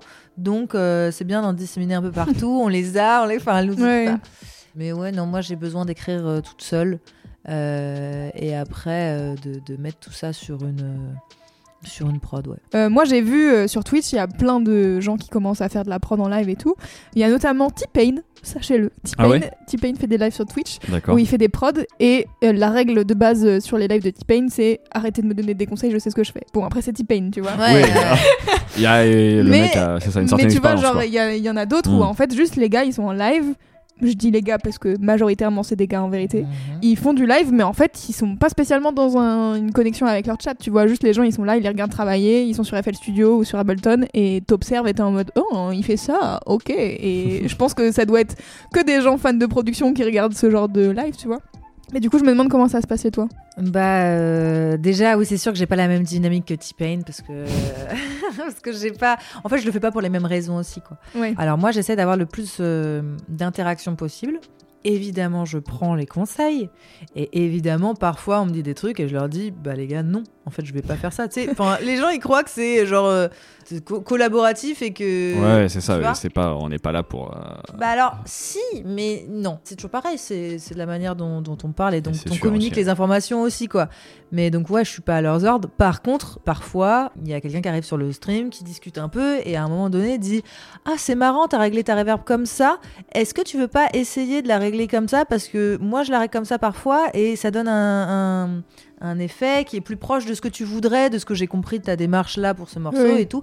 Donc si ça prend deux secondes et que c'est intéressant et tout, je teste toujours. Il y a des gens qui me disent ouais, mais là tu trouves pas que ça fait redite par exemple. Euh, enfin, bref, des trucs un peu pointus. J'écoute toujours. Et parfois, on m'apprend des trucs. hein. Moi, c'est simple. Avant, j'étais pas sur. euh, actuellement, je produis sur Ableton Live. Avant, j'étais sur Logic pendant euh, voilà presque 10 ans.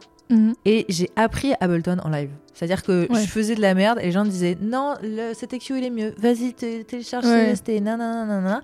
Et vraiment en 3-4 mois, ils m'ont appris euh, la base et après je pouvais proder euh, plein de trucs. Mais euh, je, le dois, je le dois à plein de gens. Notamment un viewer très chouette qui s'appelle GY, je l'embrasse s'il écoute ça par hasard. Euh, je lui dois beaucoup, beaucoup, beaucoup de ce que je sais euh, sur, euh, sur Ableton. Voilà. Trop bien. Non mais c'est cool en tout cas ce truc collaboratif je trouve ça intéressant tu t'es fait en fait tes tutos YouTube euh, mais euh, voilà en vraiment en pleine interaction avec les gens et C'est trop Ouais. bien en fait, ils ont des choses hyper intéressantes à dire. C'est euh, ouais, moi j'apprends énormément grâce à eux et j'espère qu'ils apprennent au moins un petit peu avec moi. Bah oui, je pense que de toute manière, t'as toujours des différentes. euh, différents types de personnes qui sont sur tes lives, tu vois, tu vas avoir des gens qui ont jamais prodé et qui vont découvrir et qui vont faire genre waouh, ok, que ça fonctionne comme ça, et d'autres qui ont déjà prodé et qui sont en mode tiens, attends, je vais te conseiller, et du coup, ça, il y a tous les niveaux. tout le monde se répond et tout le monde s'apprend des trucs et c'est trop cool. Ouais, J'aime moi j'aime bien tant que c'est fait dans la dans la joie et la bonne humeur, c'est cool. ton rapport euh, à la création est-ce qu'il change ton oreille quand tu écoutes justement les autres? Ouais, de manière générale, je pense que j'analyse un peu tout. Une fois que tu as éduqué ton cerveau à faire ça pour progresser, parce que c'est- ça a été un outil pour moi de, Bien sûr, ouais. de- pour progresser, c'est difficile de le mettre sur off. En revanche, euh, il y a certains styles de musique qui me submergent un peu et où je m'arrête. euh, et notamment des trucs de très alternatifs. euh. J'écoute beaucoup euh, Tom York, Tom York tout seul ou Radiohead. Et ça, pour le coup, parfois, il y a des sonorités ou des trucs euh, qui m'emportent tellement et qui sont tellement étranges ou qui sont tellement... que je sais pas, j'arrive euh, j'a- j'a- j'arrive plus à réfléchir et je me laisse totalement submerger. Et là, c'est beaucoup plus euh, sensitif, quoi. Enfin, je sais pas si ça se dit, mais euh, sensoriel plutôt. Ouais. Et là, je réfléchis plus trop. Là, je me dis pas comment il a produit ça, quoi. Je me dis, waouh, ce, ce, ce- ce sentiment-là que je ressens, c'est trop particulier, quoi. Mm. Mais sinon, ouais, les prods de manière générale, tout ce qui est voilà hip-hop, euh, trap, euh, machin, même jazz, du coup, j'analyse vachement et tout. Je pense qu'il faut vraiment qu'il y ait un travail de sound design et tout pour, euh, pour me perdre totalement dans ma tête et, et que j'arrête de réfléchir. Mais sinon, ouais, évidemment, le, le but est de pouvoir analyser un peu tout. Donc bon. Du coup, c'est quoi la musique qui te provoque vraiment euh, des émotions, tu sais, qui te met dans ta zone de. Dans ma zone. Ouais, dans ta euh, zone. voilà. dans ma zone. zone. Précisons pas laquelle. Ah, il y a trop de types de musique. Je pense que déjà, il y a la musique orchestrale, la musique classique. C'est marrant, j'ai commencé à en écouter quand j'ai arrêté d'en faire. Donc, euh, Ouais, et c'est beau en vrai. Par exemple, dans des BO de films, je suis très fan euh, des partitions de Joe Hisaishi, quoi, celui qui fait euh, les films de- du studio Ghibli. Je suis très fan de, ouais, de grands compositeurs, après classiques, romantiques, baroques. Des trucs qui me plaisent beaucoup, beaucoup là-dedans. Après, j'ai alors un amour, mais incommensurable, pour la musique latine.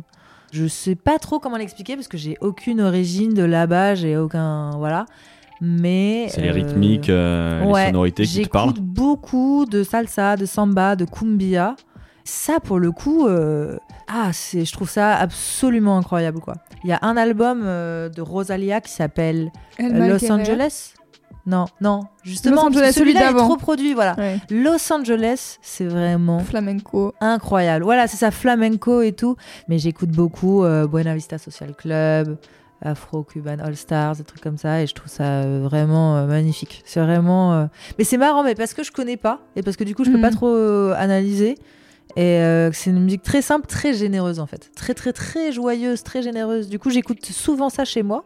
Parce que euh, ça me permet d'être joyeuse toute seule euh, chez moi. Tu vois, c'est vraiment le- Mhm. la musique de la bonne humeur. Si je dois choisir un truc, euh, voilà, pour passer une bonne journée, je mettrai toujours ma playlist euh, que j'ai appelée Dame el Sol. je sais pas parler espagnol pour l'instant, mais alors là, j'ai- je me suis surpassée, tu vois, et euh, vraiment, euh, c'est euh, c'est un plaisir. D'ailleurs, si jamais les gens veulent l'écouter, Mais je- grave, j'allais dire, euh, Ouais. tu nous enverras le lien. avec grand plaisir. Il sera dans la description. du Bien podcast. Tu connais. Voilà. Bah, trop bien. C'est drôle, donc il y a quand même un rapport où, par exemple, là, c'est comme tu le dis, c'est une musique du coup où tu déconnectes aussi un petit peu le, Ouais. le cerveau analytique, quoi. Ouais, en fait, c'est tellement, ah, c'est tellement joyeux. Je connais ça dans aucune autre, aucun autre style de musique. hein. C'est tellement, mais en fait, c'est ça. Moi, je pense que je passe ma vie à essayer d'exprimer des choses un peu euh, tristes qui m'arrivent. Peut-être, moi, c'est une forme de catharsis la musique. Donc, en général, quand il m'arrive des histoires tristes ou des histoires un petit peu euh, intenses, j'ai besoin d'en parler euh, dans mes chansons. Mais ça m'arrive jamais de faire des chansons joyeuses et d'avoir trop de joie pour en avoir à, à donner dans ma musique, tu vois. Et donc du coup, je me dis mais c'est incroyable et c'est pour ça que mes artistes préférés sont des artistes hyper joyeux parce qu'ils arrivent à donner ça. Et, euh, et je me dis mais c'est une folie quoi, c'est trop bien. Enfin pour l'instant moi je ne sais pas faire ça. Donc du coup je me dis euh, autant les écouter et d'exprimer moi ce que j'ai à exprimer maintenant parce que ça va changer avec euh, l'âge et le temps, j'espère. Mais ouais je suis trop trop fan de, de ces musiques là. C'est mais, mais quelle énergie, quelle c'est ouais c'est indicible. Ouais c'est ça je sais pas je, je sais pas d'où ça vient donc du coup j'adore. C'est exactement le genre de, de truc que Clément va chercher avec cette question. C'est quand on sait pas expliquer pourquoi, mais il y, a y un truc euh, qui résonne quoi. Bah en vrai, je crois que c'est un peu de tout manière, on essaie de mettre des mots un peu sur ça depuis Oui. le début de ce podcast, donc c'est vrai que ça rejoint ça. euh, Tu sais, c'est Ouais. le qu'est-ce que qu'est-ce que te provoque la musique et euh, Mais là, c'est toute une culture en fait. C'est là où, Mm. euh, tu vois, c'est le, c'est la danse aussi. Je pense que moi, j'essaye un peu. Je suis pas encore très très forte, mais j'essaye d'apprendre la salsa, la cumbia, les trucs comme ça. Et c'est tellement joyeux comme ambiance. Ça me, ça me réchauffe quoi. Mm. Donc euh, j'adore. on a l'habitude d'en ramener ici, bon particulièrement Louise en l'occurrence, mais euh, ça nous parle. Thomas, c'est des Je sais pas pareil. si j'en ai ramené tant que ça en vrai, mais. C'est peut-être c'est pas exactement les mêmes vibes, c'est Non, euh, c'est ça. Moi, c'est plus, c'est plus la musique actuelle euh, latine, euh, reggaeton, euh, Voilà. dembo et compagnie. Mais c'est vrai que je pense que la base est la même. C'est-à-dire qu'il y a un truc de qui est un peu la base euh, des musiques dansantes de manière générale, et, euh, qui est très bien expliqué dans le podcast Faya, que je vous recommande à peu près tous les trois épisodes. Donc Faya, c'est un podcast de Nick euh, Radio, qui est un, un producteur de podcast, l'animateur, et il va à la rencontre, euh, enfin il interview des personnes qui font certains genres de musique. C'est plutôt axé musique club ou en tout cas musique dansante et euh, internationale, enfin genre vraiment partout dans le monde. Et vraiment les histoires de chaque euh, genre musicaux se rejoignent quasiment à chaque fois sur on vient euh, de, du ghetto, on est pauvre, Mm. et en fait, notre seul exutoire, c'est de faire la fête et d'avoir ce, cette Ouais. soupape, tu vois. Ok. Alors, je dis pas que c'est la base de tout, etc., mais c'est juste que moi, j'ai l'impression que c'est un truc qui, re- qui, qui revient souvent, quoi. Ouais, bien sûr. ouais. Voilà, et c'est ça qui m'intéresse particulièrement. N'hésitez pas à écouter Faya, c'est vraiment charmé. Au cas où, c'était pas déjà assez clair dans les 30 épisodes précédents. Est-ce qu'on passerait pas au son d'après? Et bah ouais, on passe donc au son d'après. Et bien moi pour conclure, du coup, bah, je vais vous expliquer un peu comme on fait l'habitude quand on accueille des invités, c'est de vous expliquer euh, quelle a été la démarche de mon choix. Je dois reconnaître du coup, comme je te disais au début de l'épisode, que je te connaissais pas, et donc du coup, voilà, j'ai digué euh, un peu tout ton travail. Moi j'avoue, je ne suis pas un gros consommateur de Twitch, mais du coup j'ai principalement regardé ton travail sur YouTube. Et en regardant tes vidéos, bon, on comprend aisément que tu es fan de musique, notamment beaucoup de la musique héritée, je trouve, de la musique noire américaine. Tout à fait. Du coup, je t'ai vu crier ton amour pour Anderson Paak dans des vidéos pour euh, les covers. J'ai aussi vu, du coup, comment on en parlait tout à l'heure, que tu avais désigné euh, Terrace Martin euh, comme ton album, un peu l'un de tes albums préférés de l'année dernière. Mhm. Du coup, j'ai compris qu'on allait se comprendre, je pense, euh, musicalement. Euh, J'étais pas trop stressé. Maintenant, c'était juste de trouver le, le meilleur choix. Il y a tout aussi, du coup, un pan de la production musicale qui te passionne. Mhm. Je trouve que d'ailleurs, même dans tes vidéos, euh, tu arrives euh, parfaitement à, à vulgariser euh, toute cette partie du spectre musical qui peut paraître un peu obscur pour, je pense, un certain nombre de gens. Donc voilà, de la musique noire, du hip-hop, de la production. Je commençais à avoir une piste Mhm. vraiment pour euh, ramener un artiste dont j'ai envie de parler depuis maintenant un petit moment dans le son d'après. Euh, il se trouve que c'est un producteur, pianiste et musicien talentueux originaire de Chicago qui s'appelle Peter Cottontail. Est-ce que ça te dit quelque chose? Pas du tout. pas du tout. Peter Cottontail, c'est un peu la pierre angulaire de la musique de Chance the Rapper. Tu vois qui est ce rappeur? Yeah, Bien sûr. Voilà. Ils ont plus ou moins le même âge. Ils bossent depuis le début avec Chance et a participé euh, globalement à tous ses projets. Mais il a aussi produit pour des artistes comme Cizay, pour Jamila Woods, pour Vic Mensa. Et il a notamment aussi participé à un morceau de Skrillex en 2014. Bon, ça, c'est vraiment pour le- l'espèce de petit. euh, Ah non, mais il est trop fort, Le Skrillex. C'est Non, un mais oui, producteur. En fait, on parle mal de Skrillex, On mais parle moi trop j'ai mal de lui. moi j'ai découvert qu'il était pas si mauvais. C'était pas pour parler mal, c'était pour dire que c'était un peu un, Ouais, ouais. un pas de côté.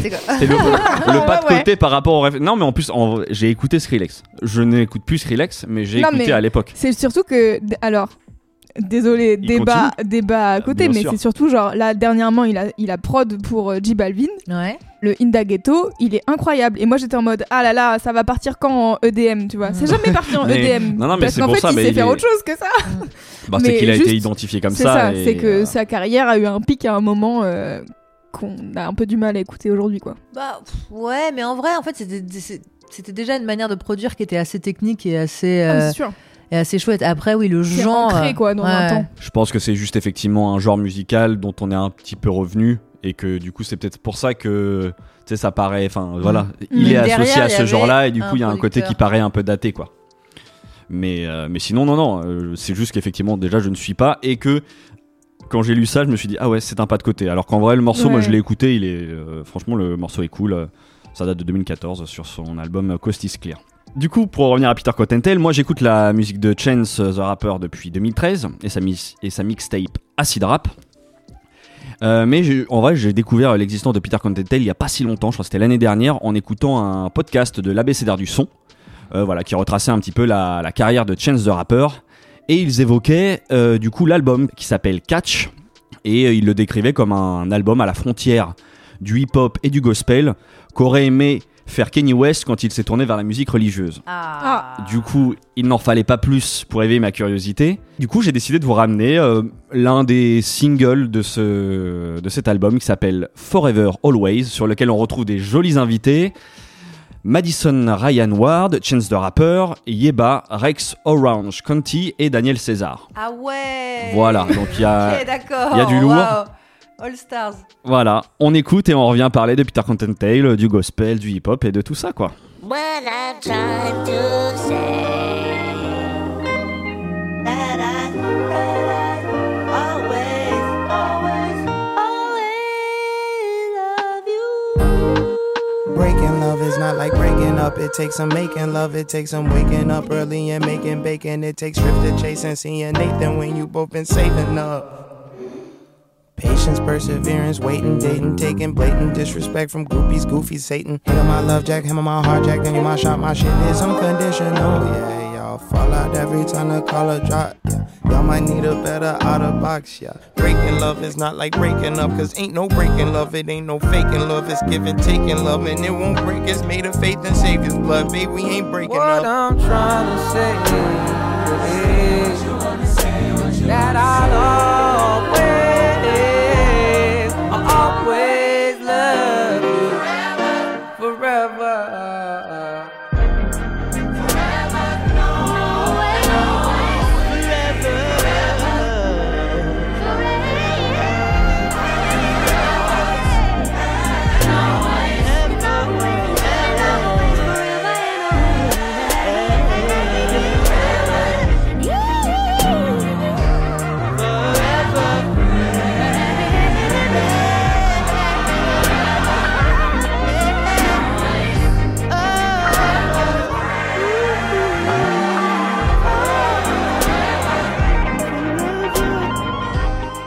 C'était Forever Always de Peter Cottontail avec euh, toute la jolie liste d'invités que j'ai déjà d'invités. cité précédemment. Euh, ça te parle? Non, c'est très mauvais. non, c'est trop bien. C'est trop beau, c'est euh, c'est hyper doux, c'est hyper sincère, c'est euh, c'est c'est un, un beau morceau de musique, je trouve. Bah moi c'est vrai qu'il y a beaucoup de choses comme ça aussi que j'aime bien dans ce morceau. euh, ce début tout doux là, avec la voix pitchée de Peter Cottontail qui me fait penser tout de suite quand j'entends maintenant ce type de d'utilisation de voix à Frank Ocean. Mm. Tout dans, à fait. euh, voilà et ça bah, forcément ça me parle Euh, non il y a ce petit piano euh, voilà peut-être même un orgue je sais pas c'est peut-être que tu arriveras plus à me le dire mais tu sais au début là qui Ouais, qui piano, pianote. piano puis en fait j'aime bien toute cette progression en fait euh, tu vois les cordes qui viennent et puis les apports des différents featuring euh, euh, tout ça pour aller dans un rejoindre vraiment l'esprit gospel euh, où tu vois ça finit dans une espèce de, de virtuosité C'est pas très gospel quand même, je trouve. ah ouais? Ouais. Pour moi, gospel, ça vient de quand même de la musique religieuse ouais et euh, il y a des types quand même de- de- d'accords et de progression harmonique et tout que là, j'ai pas du tout retrouvé. c'est peut-être l'aspect plus choral du coup Ouais, euh, effectivement ouais, euh, je confonds alors je fais peut-être euh, c'est ça Pardon, une sorte- ah bah non non mais pas du tout mais en fait c'est intéressant parce que tu vois t'as Je croyais que c'était eux qui se pitchaient comme gospel et que j'étais là. mais en fait euh, bah, de toute manière de, de l'album.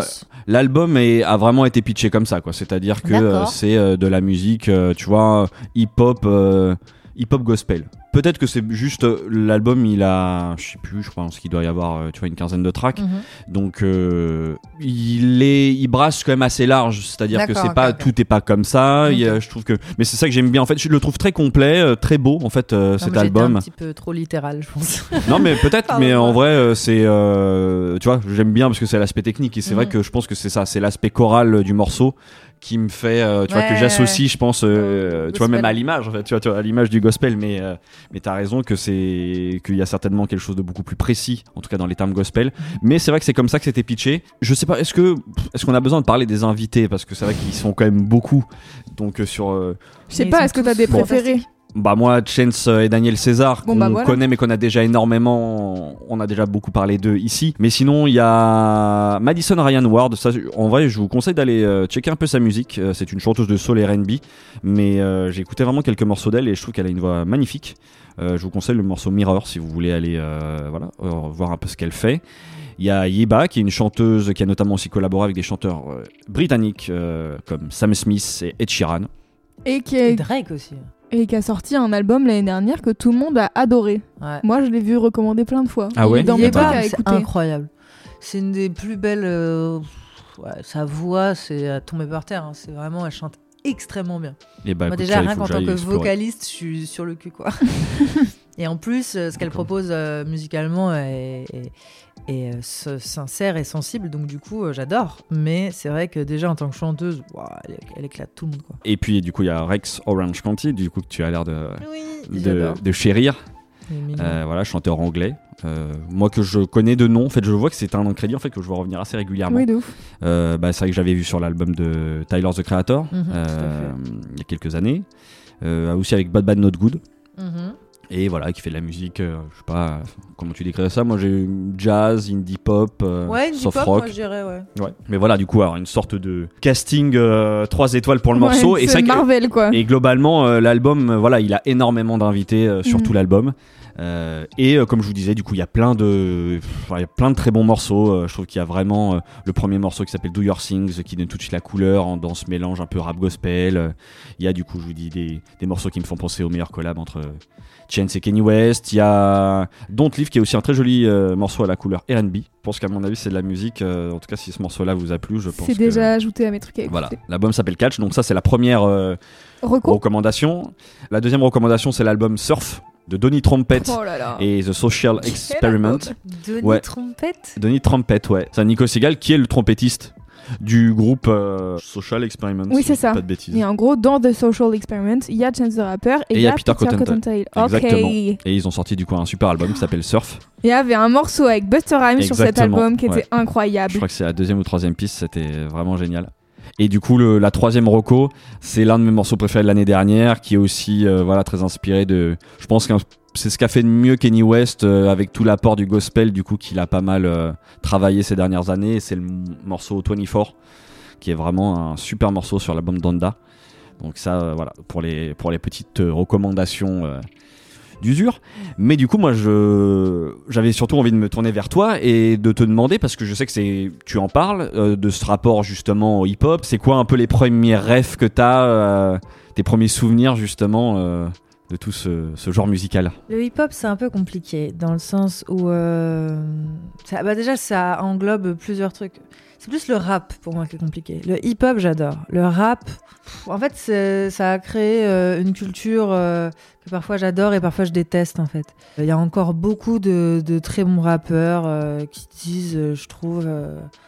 des choses tout à fait banales et, pas drôles et nulles et qui véhiculent des messages ouais, nazes quoi.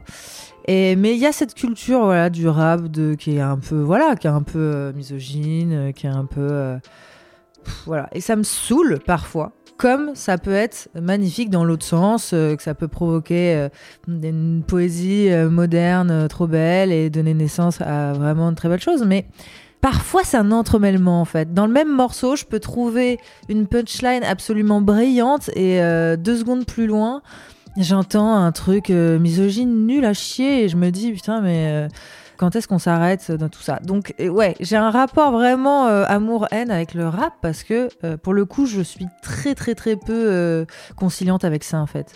Sans être activiste, euh, je suis très très très très féministe et du coup ça me voilà, ça me fait chier, je trouve pas ça marrant et en fait, j'ai pas de respect pour ces gens-là. Enfin, c'est pas que j'ai pas de respect, c'est difficile quoi d'écouter ce, ce genre de truc. Donc du coup euh, donc du coup, je fais au mieux, mais je réussis quand même à trouver du rap que j'aime, je réussis à trouver quand même euh, des beaux textes et à trouver l'inspi là-dedans.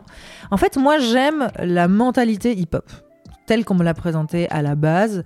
J'aime ce regroupement de plusieurs arts, parce qu'à la base, le hip-hop en tant que tel, c'est le regroupement du graphe, du DJ, de la, la danse, danse. et du rap, voilà. Et en gros, euh, j'aime bien tout ça, en fait. Tout ça ensemble, parce que c'est euh, une culture qui est née de, voilà, qui est née de, d'un climat social euh, particulier, qui est née de pas mal de choses.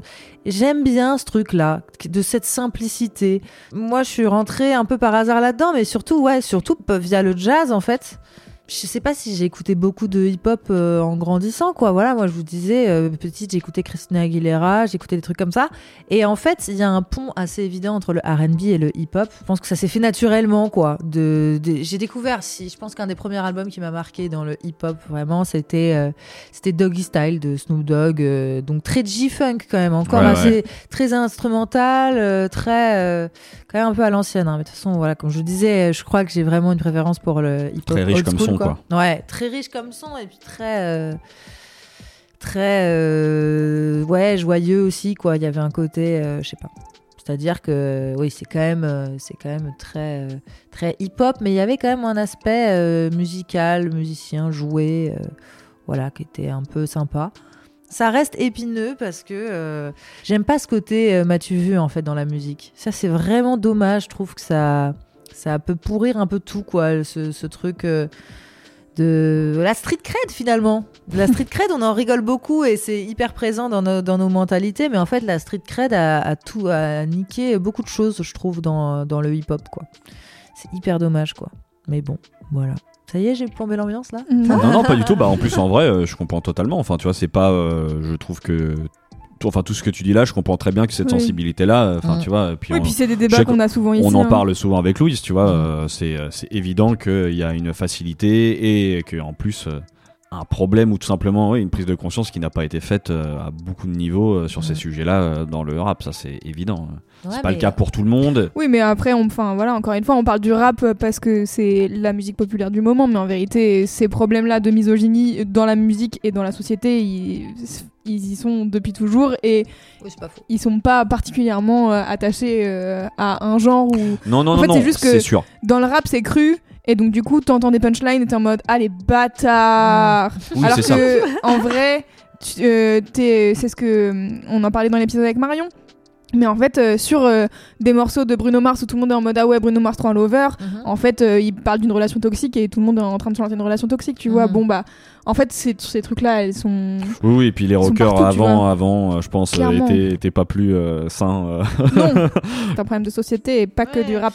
Ouais, ouais, ouais, j'ai dit rap parce que c'est là-dedans que je Oui, le parce que je c'était me la question. confrontée plus à ça. Et Voilà. parce que c'est la musique populaire du moment et parce qu'il y a plein de trucs en fait, tu vois, genre. Bah, C'est la c'est le rapport la- au texte aussi. Franchement, il y a un rapport au texte qui est aussi beaucoup plus direct avec le rap. C'est euh, aussi la musique avec laquelle on a grandi dans la société dans laquelle on est aujourd'hui. C'est-à-dire que nous, euh, notre génération, euh, 25-30 ans, t'as grandi, il y avait tous les classiques euh, de rap des années 2000. Enfin, je veux dire, le, la culture hip-hop était ultra présente dans toute notre, euh, Tout à fait. toute notre vie finalement. Voilà. Et c'est une fin de podcast. Quand on t'a demandé du coup des choix de morceaux, Mhm.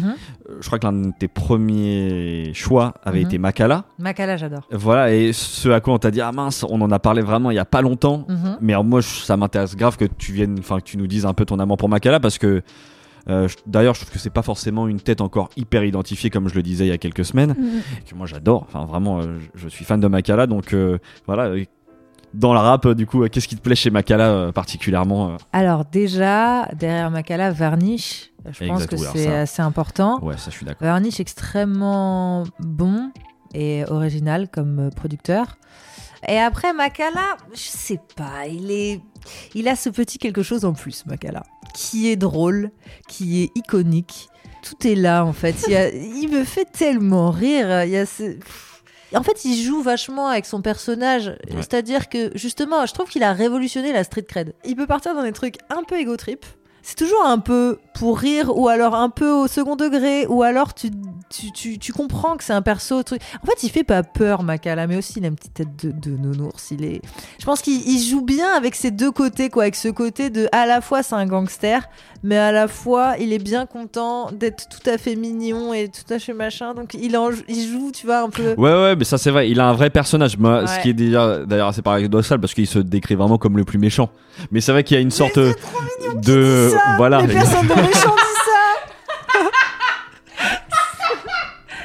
Non, mais je suis d'accord. Même, en fait, C'est clair que ça, crée un décalage qui est. T'es là genre mais non, bah non. Tu sens le, tu sens le second degré en fait là-dedans. Mais euh, mais il tient. Ça c'est comme euh, et c'est et sans être un rapport gaulerie. C'est ça que j'aime que j'apprécie. Non non non non, non, c'est pas, pas, euh, Lorenzo quoi. Voilà, c'est pas Lorenzo exactement. Évidemment, c'était ce que j'allais dire. Donc euh, non là là vraiment genre je sais pas, je le trouve je le trouve drôle Puis les fort. chants- ouais, fort, il écrit vraiment très bien. Il me fait rire. Je trouve que c'est un c'est un super artiste quoi. pour revenir à la production, c'est vrai que parce que le travail que fait Varnish la piscine, je Mm. trouve que c'est vraiment. euh, Mais ça aussi il varniche la piscine. Ouais, c'est hyper drôle. En fait, il y a un côté un peu second degré euh, parce que Makala, il est pas français. N'est-ce pas Suisse, Il tout à est fait. suisse Ils sont et suisses. en fait euh, La clique des Suisses, ils sont quand même un peu ils gauleries sont quand même. chauds, ils sont chauds, ils sont drôles, ils sont il y, a- il y a quelque chose en plus, voilà, peut-être qu'en fait c'est juste le fait que ce soit un petit peu euh, différent de ce qu'on a l'habitude d'entendre, mais Ouais. moi euh, ça me plaît vachement bien quoi. Ça m'énerve parce que même des, bo- des bons rappeurs par exemple Damso, il y a plusieurs trucs que je kiffais parce que je trouvais qu'il écrivait bien. Mais en fait, au bout d'une minute, euh, il, dit- il sort un truc dégueu. Et je suis vraiment là en mode, mais pourquoi on peut pas. Ça, ça m'énerve. Je le trouve trop, trop. Et je trouve qu'il a un flow formidable. Je trouve qu'il a une voix formidable.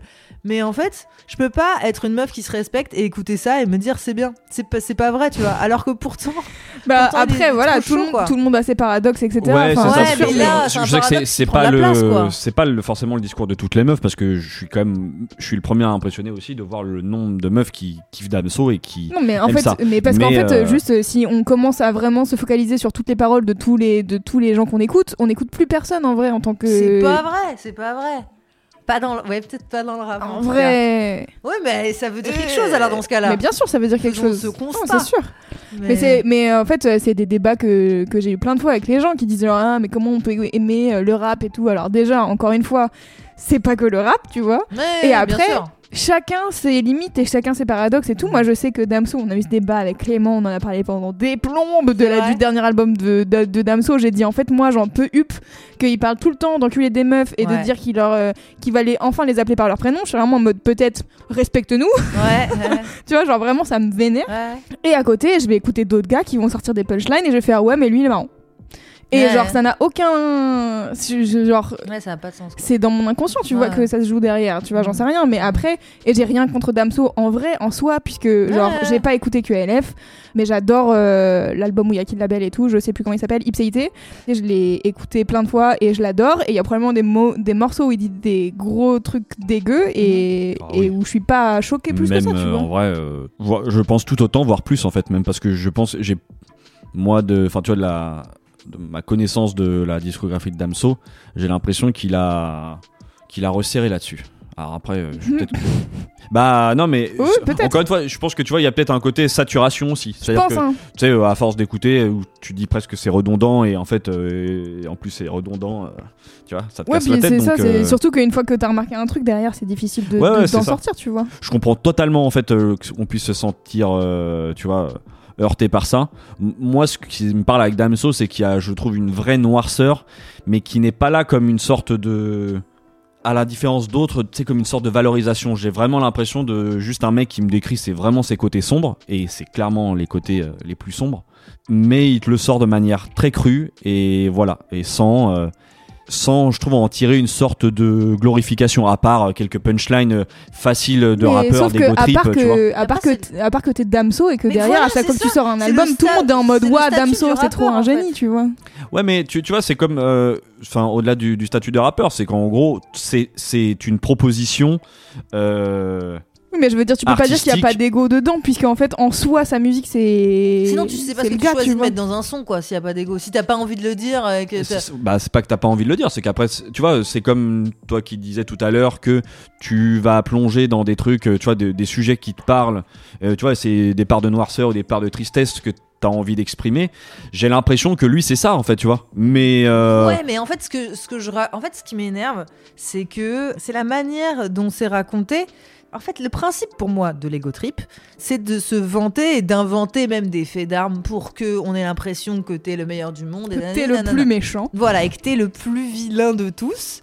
C'est ça, le but c'est voilà, se battre pour la street cred, le machin et tout. Donc en vrai, tu fais un peu une, une, une ode à ta propre gloire, tu vois. Donc ça veut dire que tu sors des choses, soit dont t'es fier, ou pour te la péter, ou machin et tout. Mm. Et quand c'est l'irrespect des femmes, eh ben, c'est pour moi, c'est pas possible que ce soit dans cette euh, catégorie-là. Que Ouais. en fait, maltraiter une femme, ce soit le truc trop stylé en fait. Alors, je suis d'accord avec toi. En fait, je pense que là où je fais la distinction, c'est que je pense qu'il y a vraiment, et Damso, euh, le premier, comme beaucoup de rappeurs, fait ce genre de phase Mhm. très facile et très disrespect du style, tu sais, glory, Mhm. en gros, Mhm. où il se, Glorifie, ouais. il semble se glorifier. Et je trouve qu'il y a plein de moments qui sont finalement assez proches, mais où il n'y a pas du tout cet aspect glorification, où il y a vraiment plus le je vous livre la part de noirceur, tu vois, qui est là, qui est en moi, derrière euh, mon comportement, euh, derrière Oui, tout ça. après, évidemment qu'il y a toujours une part de, de- mais sous couvert de sincérité et de, on peut, on peut tout dire alors. En fait, c'est assez compliqué hein, parce qu'aujourd'hui. euh, Mais je, ouais, en tout cas, je, mais je peux comprendre que ça Oui. heurte, tu vois. De toute manière, on Euh, n'aura pas la réponse à ce débat ce soir. hein. Non, c'est sûr. oui, puis ça Non, mais reste c'est intér-. En vrai, c'est intéressant parce que tu vois, effectivement, on en a. Il n'y a pas de réponse en fait. Non, Il y a euh, ce que t'aimes et ce que t'aimes pas musicalement. Mais après, je pense qu'il y a quand même une, pas une responsabilité, mais évidemment qu'il y a un impact Oui, euh, c'est ça. sur euh, les jeunes gens. Ça, sur, c'est sûr. euh, Voilà. donc, du coup, ça, voilà. Pour moi, ça contribue à voilà faire perdurer Et en fait, euh, Moi, je trouve que l'argument, euh, tu vois, l'impact sur les jeunes gens, c'est un truc qui revient souvent. Tu vois, c'est genre, euh, oh là là, mais les jeunes, ils écoutent des trucs et tout machin. Moi, je suis même pas en mode, c'est un impact sur les jeunes gens. Au moment de la sortie de Calf, euh, où on en avait parlé avec Clément, où moi, je disais, en fait, en tant que go, quand j'écoute, et en plus, euh, moi, j'ai pris le temps, tu vois, genre d'écouter et de lire les paroles en même temps. J'aurais Mhm. pas dû faire ça parce que vraiment, sinon, euh, je Mhm. pourrais peut-être encore écouter Damso. mhm. Mais Et donc, du coup, il y a un truc où, moi, en tant que meuf, et je suis pas jeune, tu vois, Mhm. mais juste, en fait, à force de voir des trucs dits comme ça, je suis en mode, mais donc, du coup, ma valeur, elle est où, en fait, Ouais, dans votre affaire, tu ouais. vois? Ouais, donc en fait, tu vois, même moi, je mets en avant plus les jeunes gens que les, toutes les femmes. Putain, en fait, on a, on a trop de misogynie Non, mais intériorisée, c'est- c'est un délire. C'est évident que- ça joue, et puis encore plus maintenant où le rap est, tu vois, est la musique la plus écoutée. Ouais. Mm. Et c'est vrai que je crois que j'ai j'ai écouté l'interview que, que faisait Mehdi Maizi il y a pas longtemps là de Jazzy Bass Mhm. où justement ils avaient une discussion autour de ça sur euh, la responsabilité de ce que tu dis maintenant et, et même lui tu vois Mehdi qui euh, écoute de la musique depuis euh, 20 ans, enfin tu vois qui écoute ça Oui. depuis euh, allez euh, ouais, 20 25 ans euh, et qui au début avait vraiment ce, ce truc de euh, c'est les jeunes euh, enfin tu vois c'est pas le rap qui va les éduquer Non. ou quoi et ben même là maintenant euh, je pense le rapport à la paternité ou des choses Mhm. comme ça où il disait Ah oui. je me pose un peu plus cette question-là de, euh, tu vois, euh, qu'est-ce que qu'est-ce qu'on écoute euh, trop les mecs. Mais c'est sûr. Les mecs qui ont des filles, après, Mais ils sont en mode, ah putain C'est ça, mais c'est trop marrant. Ah, la société, c'est C'est nul pas la première fois que Eh, j'entends Ma fille, elle va se faire agresser à plot twist. Non, Ouais, c'est ouais. vraiment marrant ça. Putain, mais ça m'intéresse de ouf parce que justement, même Jazzy Baz, qui est un de mes rappeurs préférés aussi, j'aime beaucoup Jazzy Baz. Je suis ouais, Vas-y, vas-y. Et, et, euh, et là, voilà, le dernier euh, album, euh, je trouve qu'il il se dit souvent des trucs brillants et tout, c'est intelligent, il y a des belles figures de style et tout, j'adore. Mais Et en plein milieu, Ouais, il peut sortir une phrase en mode euh, et, et je l'ai baisé, je suis parti en courant ou je sais pas quoi. Et des fois, t'es un peu là en mode genre, mais du coup, quel rapport en fait? On dirait presque une ponctuation. Tu sais, au lieu de mettre une virgule, tu mets euh, inséré Ah, je l'ai pas ici le respecté. nom d'une pratique euh, sexuelle. Non, non, mais c'est euh, vrai que ouais, je suis, je suis d'accord avec toi. En plus, euh, je trouve Ouais. l'album vraiment beau et tout. Et lui, euh, globalement, c'est quand même quelqu'un qui écrit très bien. Ah, mais c'est vrai que mais c'est hyper dommage. Il y a de temps en temps une ponctuation avec une phase vraiment misogyne et tu fais. Ouais. Aïe. Pourquoi? Mais C'est ça. Moi, dommage. pour moi, c'est le. Dommage. Bah, c'est un truc. euh, je pense que c'est que le, tu vois, c'est une mise à jour du logiciel qui est pas encore tout à fait là. Et, euh, et- mais c'est vrai que c'est, c'est vrai que c'est un peu, un peu dommage parce que ça vient, euh, ah, ça vient un petit peu gâcher de temps en temps. Bah là ouais, surtout quand c'est pas euh, quand c'est pas euh, justifié. Tu vois par exemple, il y avait par exemple, il a fait un morceau moi via lequel je l'ai connu qui s'appelle 64 mesures de spleen ou Mm. Tout à fait, 34 ouais. ou un 64, chiffre 64, 64 Ouais. mesures de Ouais, spleen Trop bien. et ce morceau est magnifique. C'est vraiment une pépite. Je trouve que c'est extrêmement bien écrit de A à Z. Et il y a un moment qui est ultra vulgaire dedans où il dit euh, pute, bitch, on te pisse dessus. Et il y a un truc comme ça, genre d'un coup, où c'est très très vulgaire, mais ça vient dans une continuité. Il explique que justement, euh, il a été perverti par le porno, la violence, le machin. Et en fait, c'est A plus B égale C. Et il y a Ouais. un discours derrière. Et c'est construit et c'est beau et c'est justifié.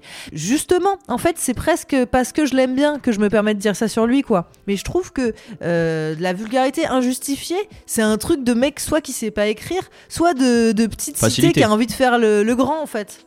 Ouais, c'est ça, c'est une facilité, facilité, c'est de la facilité. Et c'est là, tu vois, on en revient. Je trouve que par exemple, les phases de Jazzy Bass, en l'occurrence dans l'album, à l'inverse de ce que essayé en tout cas de, tu vois, de justifier ou pas, mais en tout cas de ce que j'expliquais euh, vis-à-vis d'Amso, en tout cas de mon ressenti. Là, euh, j'avoue, dans l'album de Jazzy Bass, je trouve que ça sonne vraiment comme une sorte d'ego trip de, euh, tu vois, de mec qui bombe le torse et où tu dis, mais, mais frère, ça n'a, Ah, c'est bizarre, alors qu'il a plus rien à prouver en plus, je comprends pas. Mais je- parce que je pense vraiment, sincèrement, et sans, sans jeter la pierre ou quoi, mais que il y a, euh, tu vois, c'est un truc de mentalité pour l'instant où c'est pas encore euh, tout à fait là, quoi. Et que c'est une peut-être une certaine, peut-être soit une certaine réalité des, des rapports ou tu vois ou de déception ou quoi, et qui s'exprime de manière un peu facile dans, dans des textes. Mais c'est dommage, je suis d'accord. euh, en tout cas, euh, sur l'exemple de Jazzy euh, tu vois, je sais que j'aurais pu le ramener ici parce que c'est un Ouais, artiste qui me parle, aussi, mais hein. du coup, euh, ça me. Bah non, en fait, je crois que maintenant Ouais. ce petit truc-là me fait que je dis, bon, j'ai d'autres gens à ramener. quoi. Ouais, il y a d'autres choses. ouais. Je suis contente qu'on ait eu ce débat. Euh, on termine avec un peu plus de légèreté Oui.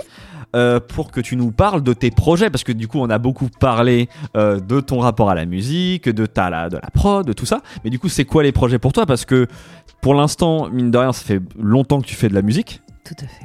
mais tu as encore sorti mine de rien encore assez peu de choses. Oui.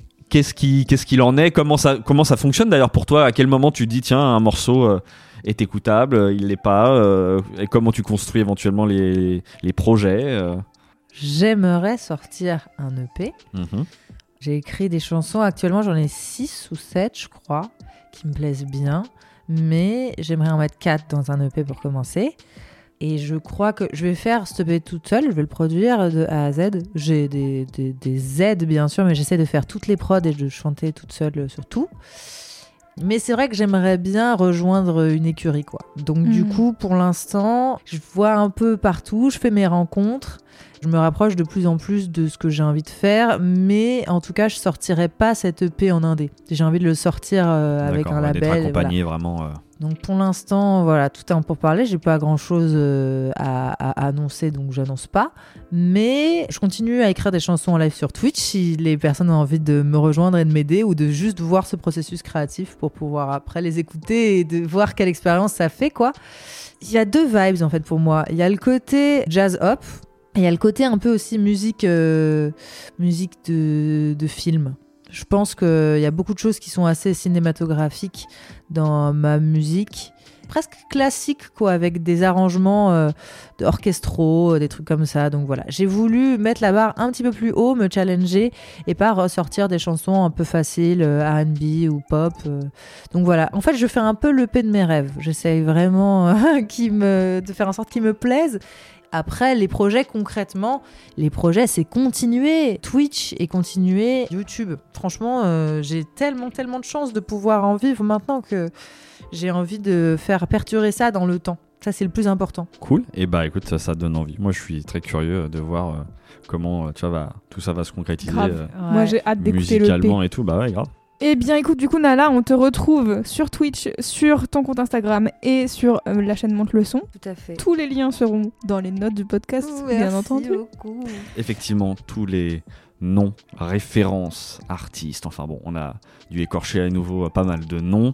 Euh, donc pour plus de facilité, tout est dans un. Je pense que ça sera un Google Doc là, vu la, vu la conversation. Je pense que ça sera dans un Google Doc dans les notes du podcast, du coup, où Ouais. vous retrouvez tout ça.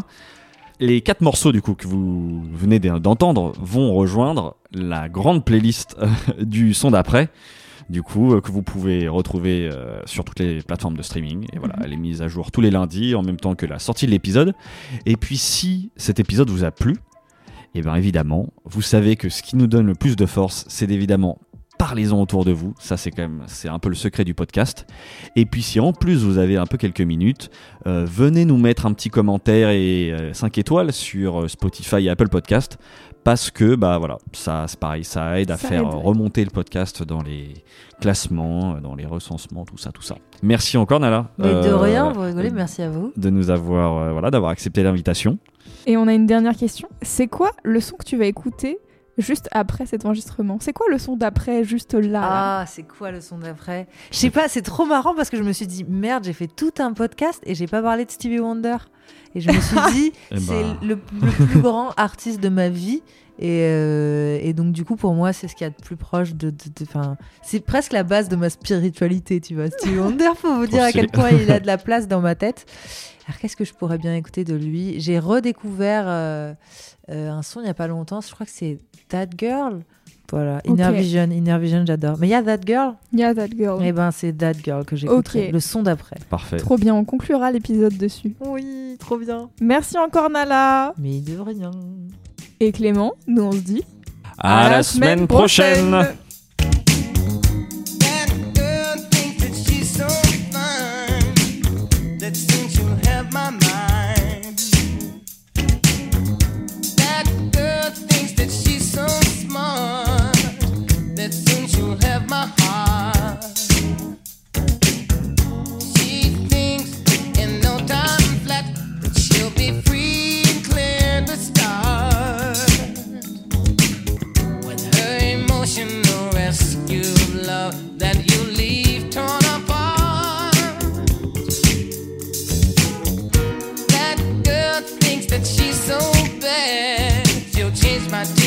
you're from sad. She says she keeps the upper hand, cause she can please her man.